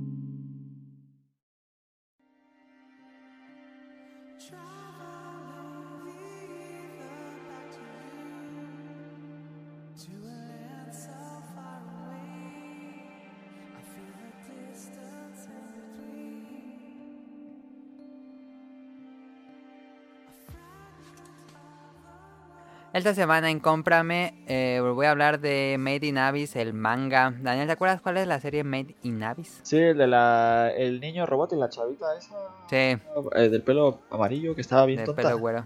A mí me caía bien rico. gorda. Ok, hubiera Hacía puras estupideces. Bueno, es Mm, que yo, sí. yo vi muy pocas capítulos, la verdad. Así que digo en cuál lo que vi, porque puede decir, no, esta chava. A ver, para no perder a los escuchas, ¿de qué se trata Made in Abyss? Ya compré el manga. ¿A el poco arte- manga? Ah, tú lo compraste en Estados Unidos. Sí, en el estado de... Ah, ya, ya- ya, ya ya, ves ya. que en Amazon Prime tuvo la oferta el Prime Day. Si comprabas 450 pesos en libros, te regresaban 200 pesos. Sí, ¿Y te lo regresaban o te lo descontaban? Te los descontaban al pago. Ah, ya, ya, pues que dijiste regresaban y.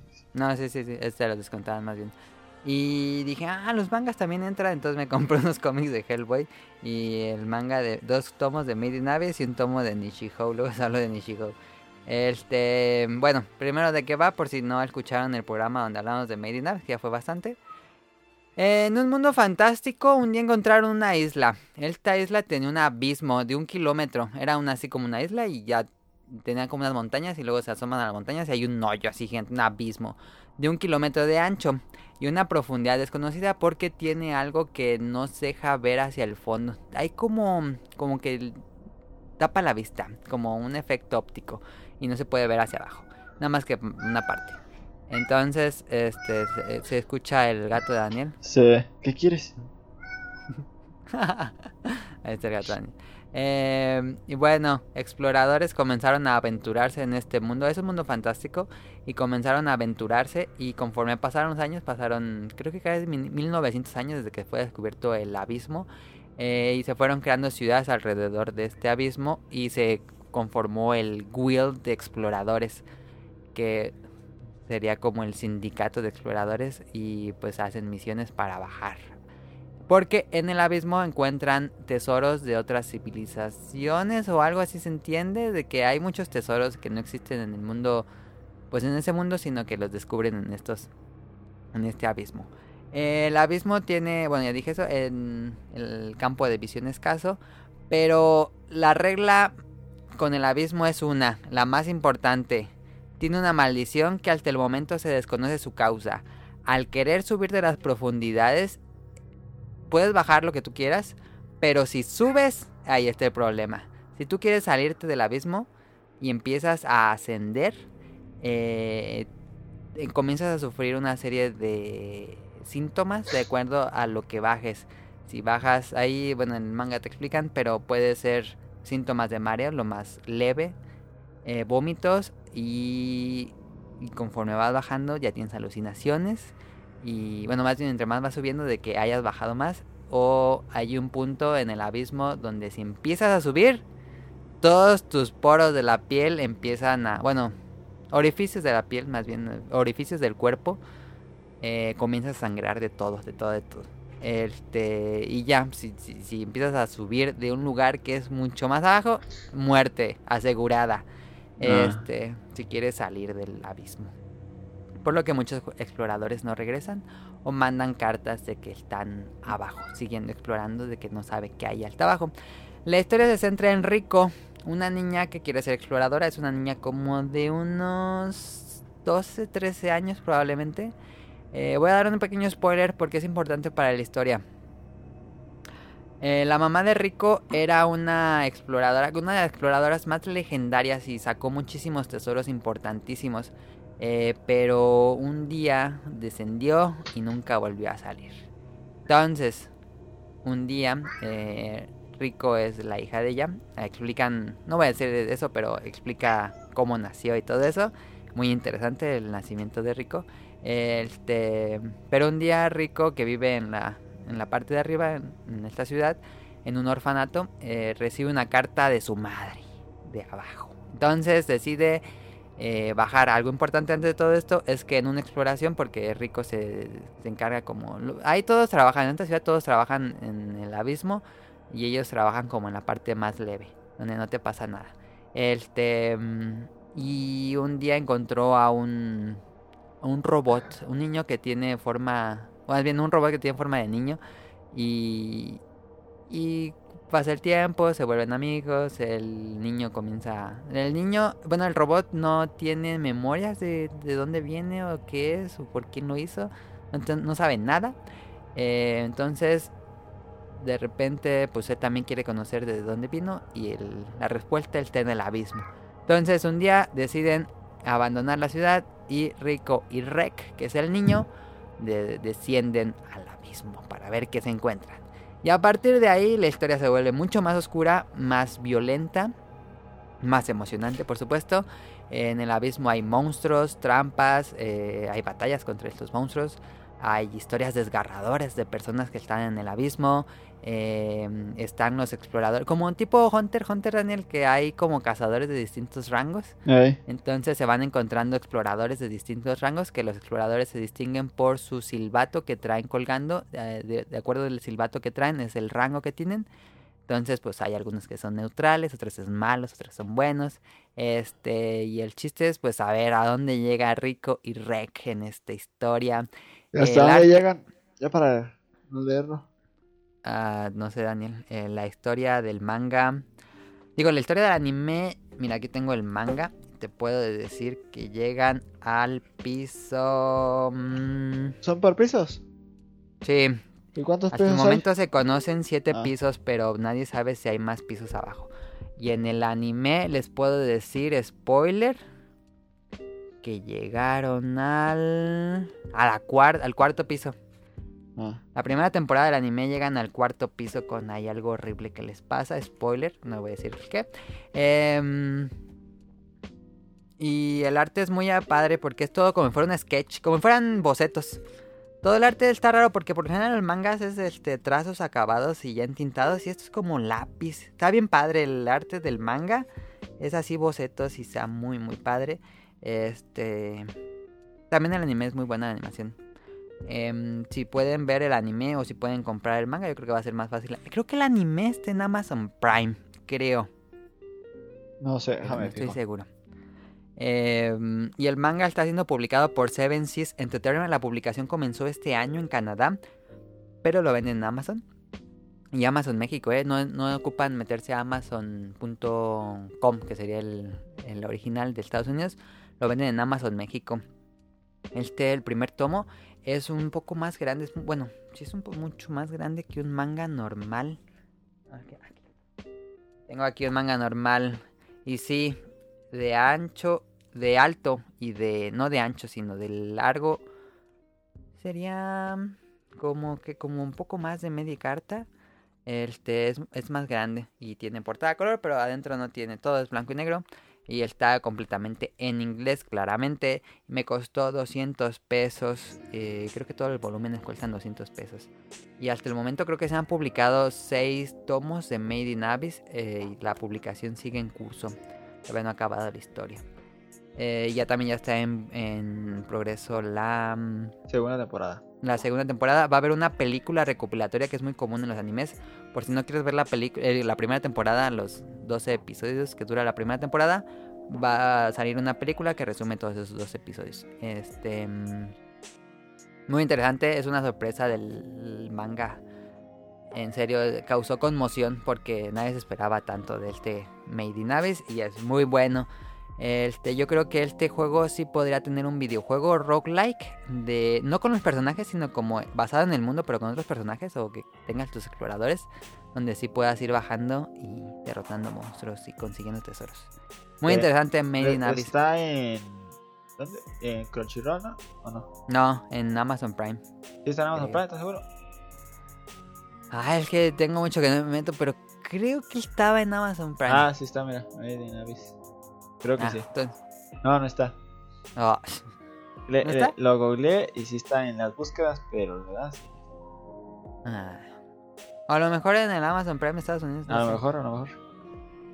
Em, y también venden, yo vi en Amazon estaba el Blu-ray por si lo quieren comprar y tener el anime. Pero bueno, está Made in Abyss, me gustó mucho el anime, entonces dije, vamos a ver el manga. Y el manga también es muy bueno, tiene muchas notas de que eso no sale en el anime. Notas de los monstruos, cuando acaba un capítulo hay como una nota de cómo funciona este artículo, este ítem, o esta arma, o este monstruo, qué, categoría es, qué rareza es, etcétera. Muy padre el manga de Made in Abyss, compré dos tomos y ya luego les digo quiero ver qué pasa, porque en lo que llegue el anime se puso muy buen anime, entonces ahí está. Si no quieren esperarse, está el manga. Ahora sí, Daniel, vámonos a preguntas del público. Échale.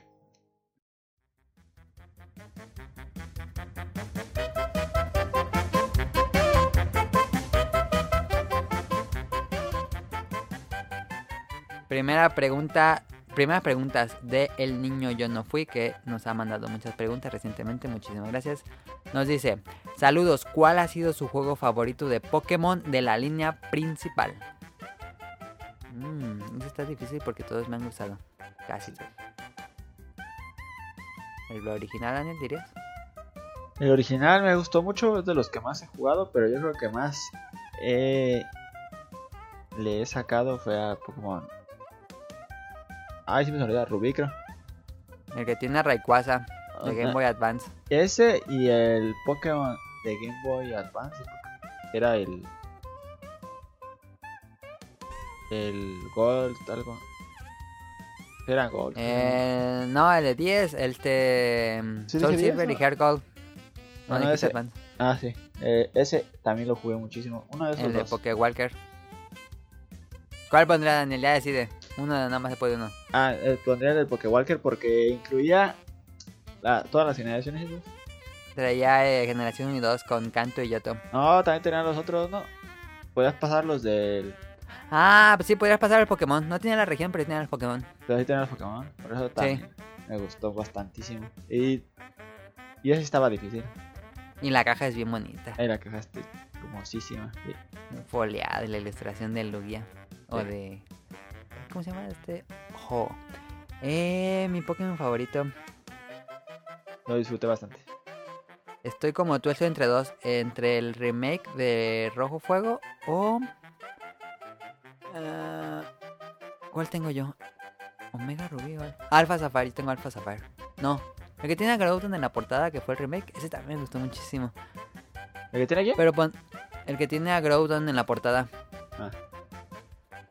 Que salió para 3DS. Alfa Zafiro. Creo que sí es Alfa Zafiro. Este. Pero pondría a Rojo Fuego. Rojo Fuego me gustó muchísimo.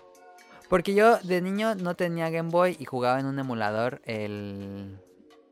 El original, pero yo no sabía cómo guardar en el emulador. Entonces cada que ponía el juego tenía que eh, llegar hasta cierto punto y ya se borraba. Entonces, eh, ya cuando jugué Rojo Fuego, que es este remake del primer juego, dije, ay, se ve bien, está increíble. Creo que voy a poner Rojo Fuego. Entonces, Daniel, eh, ¿cuál dijiste? ¿El de Game Eh, Advance? Heran Este-. Ah, no, Heran Gold, cierto, el de 10. Sí. Otra pregunta, ¿jugaron el DLC de Splatoon 2? ¿Qué les pareció? Yo no lo jugué. ¿No lo jugaste? Ah, yo tampoco lo jugué. André lo compró, pero nunca lo jugué. Yo no lo compré. Es que tenía muchos juegos que jugar en esa época y "Ah". No, dijo que estaba muy difícil, eso sí. Pero Sí, dijo yo- André, yo, no yo, lo había jugué. leído que estaba muy muy difícil. Yo la verdad no lo jugué, así que pues no puedo decir si está fácil o difícil porque no lo jugué. Tú ni jugaste la campaña. No, ni del 1. No, yo no jugué la campaña. Qué bien, ahí está. Eh, otra, ¿qué piensan de todos los agregados de- del Super Smash Bros. Ultimate? Que pues son para aportar más al juego, creo que no son así. eh, pues le pusimos un... Yo vi muchas quejas de que decían de que era mucho contenido ya. ¿Tú qué Pues sí, piensas? está bien, da contenido mejor. Yo también digo eso. Digo, todavía fuera contenido que no sea de videojuegos, por ejemplo, que venga a Shrek o a Goku o no sé, gente que ya, bueno, personajes que ya ni son de videojuegos, pero siguen siendo video- personajes de videojuegos de Nintendo, entonces... Ajá, o no- cosas que sí que no tengan como... Que no agreguen. Que nomás sea... Metimos... El... Le vas a poder poner a, a Mario el traje de... De Goku a de cuenta y te va a costar 30 dólares. ¿no? Sí, Ajá, me no, pues ya va a venir todo en el juego. Sí. Por eso no... ¿Viste? No sé, bueno, a mí se me hace bien, pues esa agrega nada más. Yo también, yo estoy contento con lo que han anunciado. Yo creo también creo que no está, no está de más. Digo, me molestaría si me vendieran todo eso, pero pues va a estar todo dentro del juego y no va a, que, no va a tener que gastar en DLC. Ajá. Hasta el momento, pues. Eh, ¿Viste que se va a poder jugar, digo, jugar, escuchar la música en modo dormido Ah, sí, de ajá, eso va a estar bien. Eso me gustaba mucho del. PSP, mucho juego lo tenía. Sí, esa la tenía mucho el PSP, eso me gustó mucho cuando la vi. Ahí está. Y bueno, esas fueron las preguntas de El Niño Yo Fue. Nos dice, siempre animan el camino al trabajo de lunes. Gran show. Saludos al Niño Yo No Fue. Muchísimas gracias por escucharnos. De eso se trata. De... Díganos. Sí. Pregunta para el público. ¿De dónde? Pónganos en Twitter. ¿Dónde nos escuchan? Si vienen en el, en el camino, en el camión, en su casa, en el trabajo. Díganos dónde nos escuchan. Estaría interesante saberlo. Ok. Eh, Mauricio Garduño nos escribe y nos dice: Saludos, hace poco hablaron de un anime que a mí también me gusta, Hataraku Saibo, que es el de Work, el que había mencionado del cuerpo humano. ¿Te acuerdas, Daniel? Sí. Ok, dice: Yo quiero recomendarles el manga spin-off que es Sataraku Saibo Black. Donde a diferencia del original que se desarrolla en un cuerpo prácticamente ideal, el spin-off se desarrolla en un cuerpo con muchos problemas de salud, el cuerpo de un salaryman con mucho estrés, los cuales se ven reflejados en la ciudad interna del cuerpo. Hay baches y bloqueos ocasionados por el colesterol, hay intoxicaciones de células por tabaquismo y alcoholismo, tocan temas como la disfunción eréctil y las enfermedades de transmisión sexual, así como el cáncer y el SIDA. Obviamente es un manga para mayores de edad y de una perspectiva diferente a la que brinda la serie original. Se los recomiendo bastante, suena muy interesante, ¿eh? Eh, Que se hayan animado a hacer eso. Pues eso Sí. es un manga para. Para adultos, por eso dice. Ajá, pero también funcionaría como prevención, ¿no? Para que veas que realmente está pasando en tu cuerpo. Sí. Qué interesante. Yo cuando estaba buscando imágenes para hacer el arte de portada de, de Cellas World, encontré imágenes de que decían eh, Hataraku Saibo Black. Y decía, ¿qué será eso? Pero ya, ya me explicó. Muchas gracias. Ojalá que alguna editorial se anime a traer Hataraku Saibo.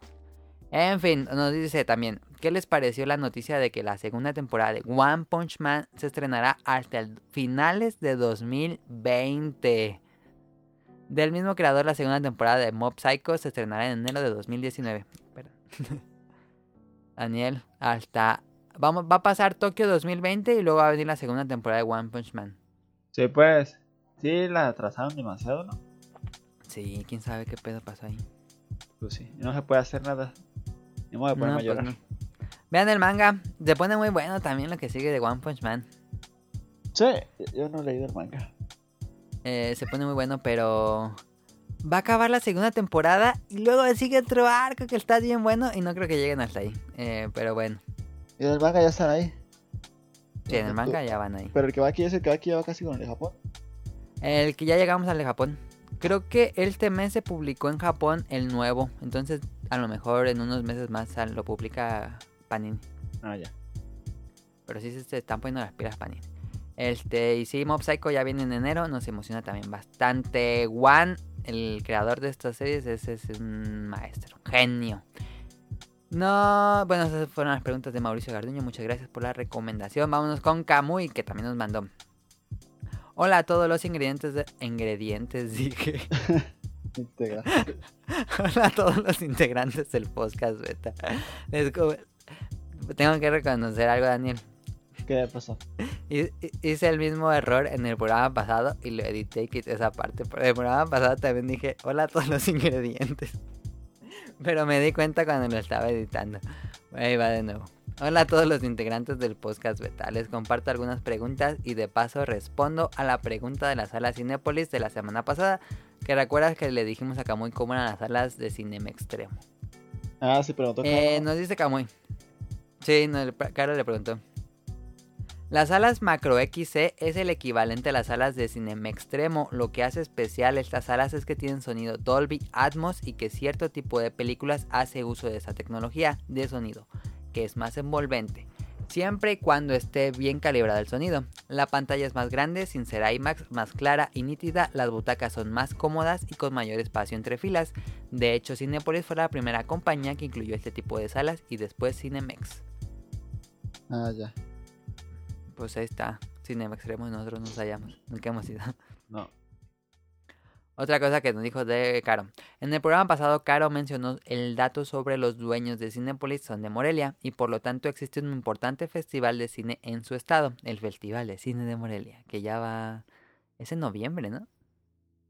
Creo que sí. Algo así. No, no, de verdad no me acuerdo. Y fíjate que yo, donde trabajaba, siempre hacían esos eventos y no me acuerdo. Sí. Nos pregunta, a ustedes que son originarios de Morelia, ¿cuándo ocurre el festival? ¿Cómo se vive el ambiente durante esos días? ¿Y todas las salas de Cinépolis de Morelia proyectan películas del festival? Sí. Sí. Ah, no, no todas las salas. Sola, solo las del centro, ¿no? No, todas las, todas las salas de Cinépolis. Ah, pero se enfoca casi en el centro nada más. En el centro es donde más dan estrenos, pero en otras salas de la ciudad sí están dando, pero no, no hay tantas salas, pero sí, sí te encuentras Sí. que hay una que otra del festival. Y hay buenos estrenos. Sí, sí, sí, hay buenos estrenos. Traen películas muy buenas. Y es de, del 20 al 28 de octubre. Acabo de ver en internet. Ah, ok, entonces en octubre. Este, yo me acuerdo que vimos ahí... No, fui con Sonic Motion, tú no fuiste, creo. Y creo que la de las pocas películas que he ido a ver en el festival fue Scott Pilgrim. Antes de que tuviera el lanzamiento comercial, la dieron en el Festival de Cine de Morelia. Sí, también la de Coco. Ah, también la de Coco, la estrenaron ahí. Este, ¿y cómo se pone la ciudad en el ambiente de estos días? Pues yo realmente nunca me paso por ahí. Por ahí hay muchas fiestas en la noche y hay muchas estrellas dándose la vuelta por aquí. ¿Tú has ido, Daniel, por ahí o algo que hayas visto? Ah, sí, se hacen muchas fiestas, como eventos y la gente ahí se mete la gente ¿no? a comer. Sí, en los bares que están en el centro hacen muchas fiestas, Ajá, hacen muchos eventos y. Y. proyecciones, sí. Ajá, proyecciones. Eventillos, pero. Bueno, sí, sí se siente pues que está el festival. Porque inclusive donde está el cine lo cierran esa calle. Esa calle la cierran, ¿sí ¿es cierto? Y, Sí, sí, sí. y en el transporte público que yo me voy, pasa por esa calle y hay un resto de tráfico. Tiene que irse por otro lado. Sí. Y también las plazas públicas hacen este Ah, sí, pasa. proyecciones de películas. proyecciones de películas y se ven muy bien. y- Pero son- casi siempre son de películas bien viejitas. Sí, y es gratis, se supone, ¿no? Es gratis, eh, ajá, va- vas y te sientas ahí, ponen sillas. Pues ahí está. Eh, hablando de videojuegos, últimamente he visto el canal de YouTube The Retro Future. El anfitrión del canal repara consolas retro dañadas. De pronto tiende a reparar muchos Game Boy Pockets. Y esto me hizo pensar en tener un Game Boy. De hecho, me gustaría conseguir un Game Boy Pocket edición Game Boy original o un Nintendo 10i XL, ya que en su tiempo no tuve uno. Si tuvieran oportunidad de conseguir alguna consola retro para la colección, ¿cuál sería? No sé, estoy pensando. Ah, ¿Alguna que nunca tuviste o que te quedaste con las ganas? ninguna, nunca tuve consolas. Qué bien. No, eh, Yo, como dijo ahí, el... Ah, dime. no, tiento, ahorita digo yo, ya, ya sé cuál. Eh, a mí también se me toca mucho Nintendo 10i XL. Estuve a punto de comprar hace unos meses, iba a comprar uno en la plaza. Pero dije, ah, me espera. Pero lo iba a comprar. Se me antoja esa consola, no la tengo. El 10 XL, ¿por qué? ¿Qué? ¿Por qué si es lo mismo que el 10? Porque es la pantalla mucho más grande y tendría cargador. y mi XL está bien. Mi, mi Nintendo 10 es, es usado. Voy a cantar la historia de mi 10. Mi 10 es usado. Lo compré en una tienda de. ¿Cómo se llama esa tienda? Comene. No, No, las de- la de Empeño. empeño, sí. La compré en una tienda de empeño. Este. Y no tenían cargadores de 10. Entonces dije, no, pues no tenemos cargadores. Me costó 900. eh, y me dieron un cargador de coche. El cargador de coche se conecta donde va el cigarro. Pero No, donde va el- uno puede ser calentado. sí. el calentador de cigarros, donde se prende el cigarro. Este. Trae un eliminador del tamaño de mi puño. Está gigantísimo. Y pesadísimo. Porque se conecta, el- como tiene el, para conectarse al auto, entonces conectas ese al eliminador y ya con eso lo conectas a la luz. Todavía lo tengo, pero ocupo un nuevo 10 que esté pues más en mejor estado porque sí está muy madradito y con un cargador. Sí. ¿Tú Daniel alguna consola? A mí me gustaría un Game Boy, el primerito, pero cuidadito. O, o el Game Boy de Pikachu, el chiquito. El Game Boy Color. Mm, ya, sí. Hay unos que venden em, o que tú los puedes reparar que ya les ponen eh, luz atrás Sí. para que se vea la Porque pantalla. Yo siempre quise un Game Boy y nunca, nunca. Yo tampoco tuve un Game Boy nunca. Hasta el SP. Bueno, otra pregunta. Mili, el programa pasado mencionaste que jugaste Wario Land 4 en un Game Boy, eh, Game Boy Advance SP de doble luz. ¿Cuál era el modelo de serie? Dicen que ese Game Boy Advance es el efectivo por la pantalla. Según yo, y creo que lo había confirmado en la caja, es un AGS 101, que según se supone que es el mejorcito de la pantalla, creo. Otra pregunta. En el pasado Nintendo Direct de Super Smash Bros. Ultimate revelaron que habrá participación de Monster Hunter. ¿Les hubiera gustado que se incluyera a Hunter como personaje jugable o asistente? Pues sí. ¿Te gustaría ver algo de Monster Hunter, Daniel? ¿En dónde? En Smash. En Smash va a salir Rátalos. Ah. Eh, pues sí, hubiera estado chido un cazador. ¿No te hubiera gustado más un... A mí se me antoja más un feline. Un gatito. Sí. También. O un cazador. ¿Cuál prefieres? Si te dijeran No, un cazador. un cazador, ok. Pero Yo- también un gatito hubiera estado bien. No se me había ocurrido. A mí me gustaría mucho el protagonista del juego de 3DS. De Monster Hunter Stories. Sí. Sí hubiera, hubiera podido bien. El gatito hubiera quedado bien. Hasta con el. Como con el ambiente. Sí, así ca- caricaturesco. Pero yo quiero que metan un. Que metan a Jengar en- en- de algo. Que salió Jengar. ¿En Smash nunca salió Jengar? ¿O qué hace Jengar? No, no sale Jengar. Creo que no, ¿verdad? Va a haber muchos nuevos Pokémon. Sí, pero ya que metan a Jengar, por Dios. Y por último, Okami HD para Switch ya está disponible en la eShop. ¿Lo comprarán de esta manera o aguantarán a conseguirlo físico japonés? Que por cierto incluye textos en inglés. Ah, bueno, esa sería la pregunta. Yo no, lo tengo en el Play 4 y no lo quiere abierto. Yo no sabía que tenía textos en inglés ah, y ya se me antojó Kami HD. Voy a ver cómo corre en Switch, si, si conviene más en Switch o tenerlo en Play 4. Yo creo que va a ser más chido en Switch. El, y última pregunta, ahora sí me confundí. Taiko Drum Master, más bien Taiko no Tatsujin de PlayStation 4 y Switch, llegarán con todo el contenido de la versión japonesa. ¿Qué opinan de esto? ¿Se conseguirán los tambores Taiko para la experiencia completa? Por el momento es todo. Como siempre, muchas gracias por leer las preguntas cada semana. Saludos. Daniel, ¿ya te interesa? Eh, se ve bastante bueno, pero se ocupa los tambores a fuerza. Pero compraré los tambores. Si los encontraba baratos, sí me los compraba. Ok. Sí, yo también no lo jugaré sin tambores. Ni siquiera con el motion del Switch. Pero ya está, va a estar en, en esta región. Sí, voy a ver si qué tan caros están los tambores. Este, y puse antes de grabar, puse que si nos querían mandar preguntas y nos mandaron dos, según yo. A ver, espérenme. Aquí tengo en Twitter que este no lo metí en el guion. Aquí está. A ver, Daniel. Este está difícil. Chale. Top 5 botanas del Oxxo. Nos manda Mahuri. Eh, Ah, está difícil porque no soy tan... eh, eh, ¿Exclusivas del Oxxo o que, o que puedo comprar en el Oxxo? Pues vamos a dejarlo de que puedes comprar en el Oxxo porque no creo que hagas un top 5 de exclusivas. De exclusiva, ese casi no, casi no voy al Oxxo. Ajá, yo tampoco. Está los chilitos, eh, paleta de chile de Valentina. Están las... eh. También este de chile... Pero no creo que sea de rocaleta. Una paleta de chile, creo que es de rocaleta. No, ni... Miguelito, Ay, no, no recuerdo. ¿Oh, sí, Miguelito? Creo que No. es que hay una paleta de chile también de la venden en el Oxxo. Am, están los la, la- gomitas de la manita, ¿se llama la manita? De Vero. Sí. Esas también buenas. Y también el las cervecitas en fo- forma de gomita. Yo nada más he visto en el Oxxo. También están muy buenas. Este, también puedes encontrar en el Oxxo los panditas aciditos que son muy buenos. Los panitas con chiles que estaban buenísimos, ya no los he visto. Yo ya no los he visto tampoco. Pues yo pondría Ya. los panitas con chile, que solo los vi en el Oxxo también. Ya. Me gustan los. Me gusta del Oxxo que venden porciones individuales de.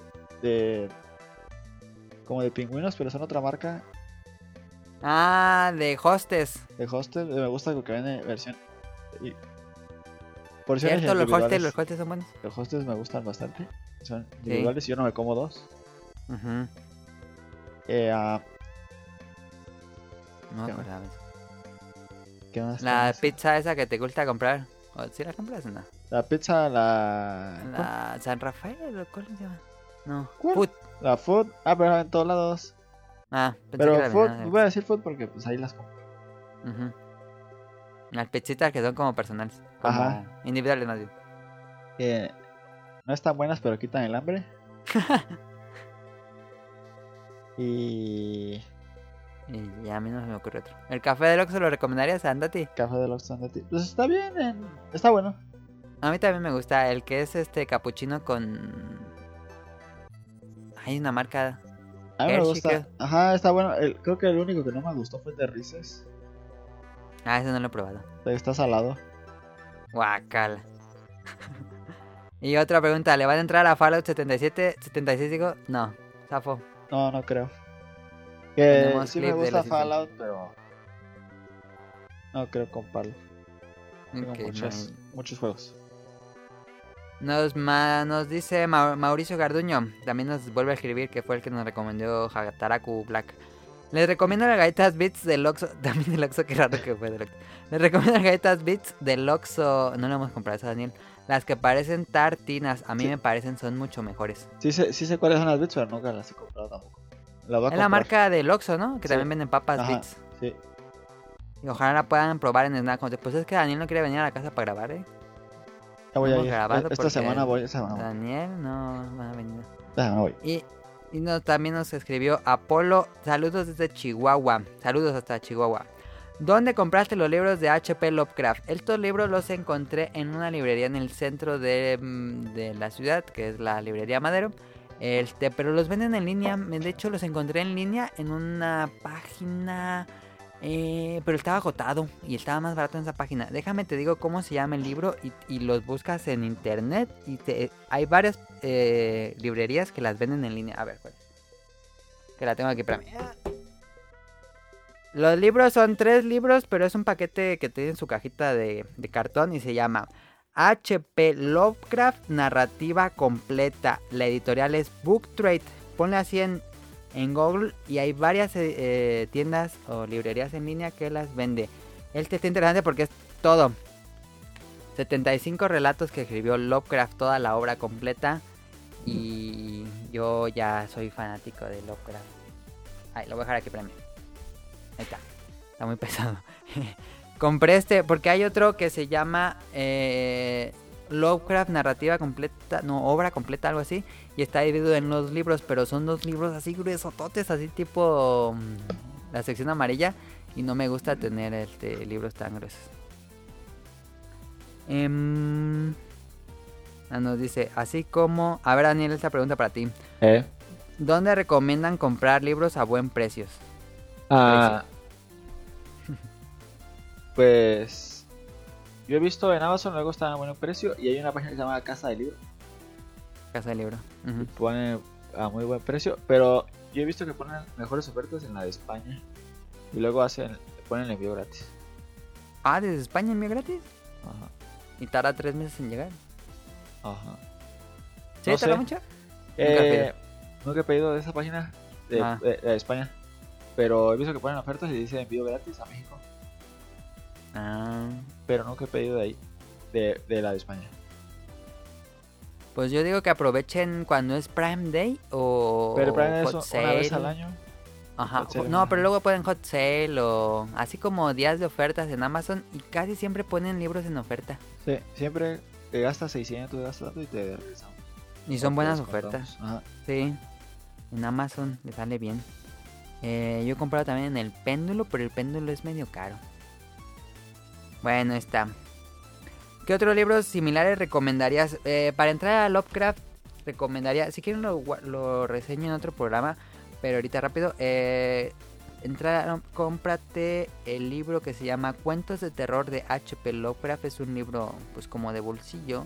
No está muy grueso y la editorial es Lectorum y tiene los pues una selección de libros de, de cuentos de Ricardo Guzmán Wolfer aquí dice es como un fanatiquísimo de Lovecraft y tiene grandes relatos ya lo acabé de leer y no ay, dije no lo leí y terminé de ocupo todo yo quiero leer toda Lovecraft porque están bien padres luego lo guardo Daniel es que estaba pensando en el especial de terror a Eh. hablar de Lovecraft También, sí, si quieres.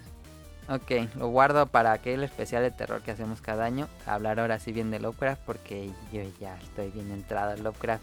Ah, ya. Todos los días en la noche un, un, un cuentito de terror. Están, ¿Están cortitos? buenos. Hay unos que son cortitos de unas 10 páginas y Ah, hay ya. otros largos de, de varios capítulos. Pero no son tan largos en general. Ay. Ok, ahí están las preguntas de esta semana. Muchas gracias a todos los que nos escribieron. Eh, vámonos a los saludos y acabemos esto. Ah, saludos a Kamui 270 y a Mika. Muchísimas gracias con algo que nos están ayudando. Ya luego les platicamos, pero muchísimas gracias a Kamui y a Mika que siempre me resuelven mis dudas. Muchas gracias. Ya luego les platicamos de hablo. Este. mm, saludos a Yoshimi, a Mauricio Garduño, a Gerardo Olvera, a Mauricio La Rosa, a Gamer Forever, Now Clover. Que Now Clover, eh, hay que quedar con un nuevo programa. Sí. Que El, el, el que tú me dijiste ¿Cuál? que hiciéramos en la mañana, ¿El tema? ese quedaría bien con ellos. ¿Cuál? El que me dijiste que el de la piratería y eso quedaría bien con ellos, que sería gracioso. Ah, piratería y emulación. Es un tema ellos. que nos han pedido mucho. De hecho, íbamos a hacer este programa sobre piratería y emulación. Pero como muchos programas y podcasts hicieron el tema porque Nintendo cerró varios sitios de emulación. eh, pues para no que no fuera lo mismo. Pero sí, podríamos hacerlo porque Now Clover y Radcliffe. Sí, hay que hacerlo con, con ellos. Hay que. Me voy a poner de acuerdo con ellos. Eh, Dale. Otro sería. Ah, bueno, seguimos con los saludos. Andrew Lessing, Marco Bolaños, Ichigo, Josué Sigala, Eric Muñetón, Will Mohur, Efes Tomar, de Danister, Axel, Daggett, Vente Madreo, Gerardo Hernández, Gustavo, Apolo y al equipo de Hobby Zombies y Fan Round. Y ya eso es todo. Recuerden suscribirse al canal de iTunes o iBox. Hay programas nuevos cada domingo. Y Snack Hunter sigue en espera hasta que Daniel quiera grabar. Sí, esta y... semana, güey. y pues así acaba esto. Ya no nos enfadamos con nuestras voces. Muchas gracias por escucharnos, por su atención, por su preferencia y por su tiempo. Nos vemos la próxima semana con un nuevo podcast beta. Daniel, ¿te quieres despedir? Sí, adiós. Adiós.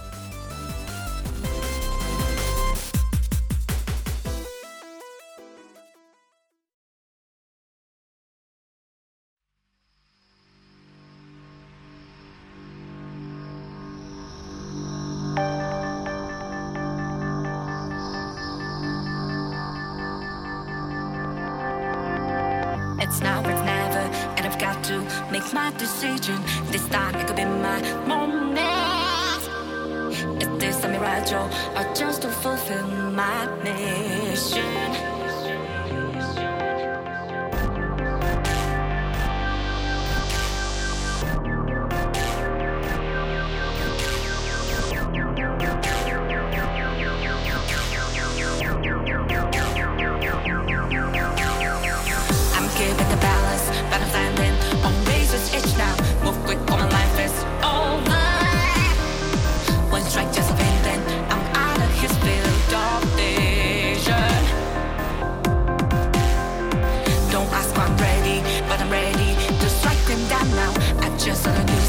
There's no time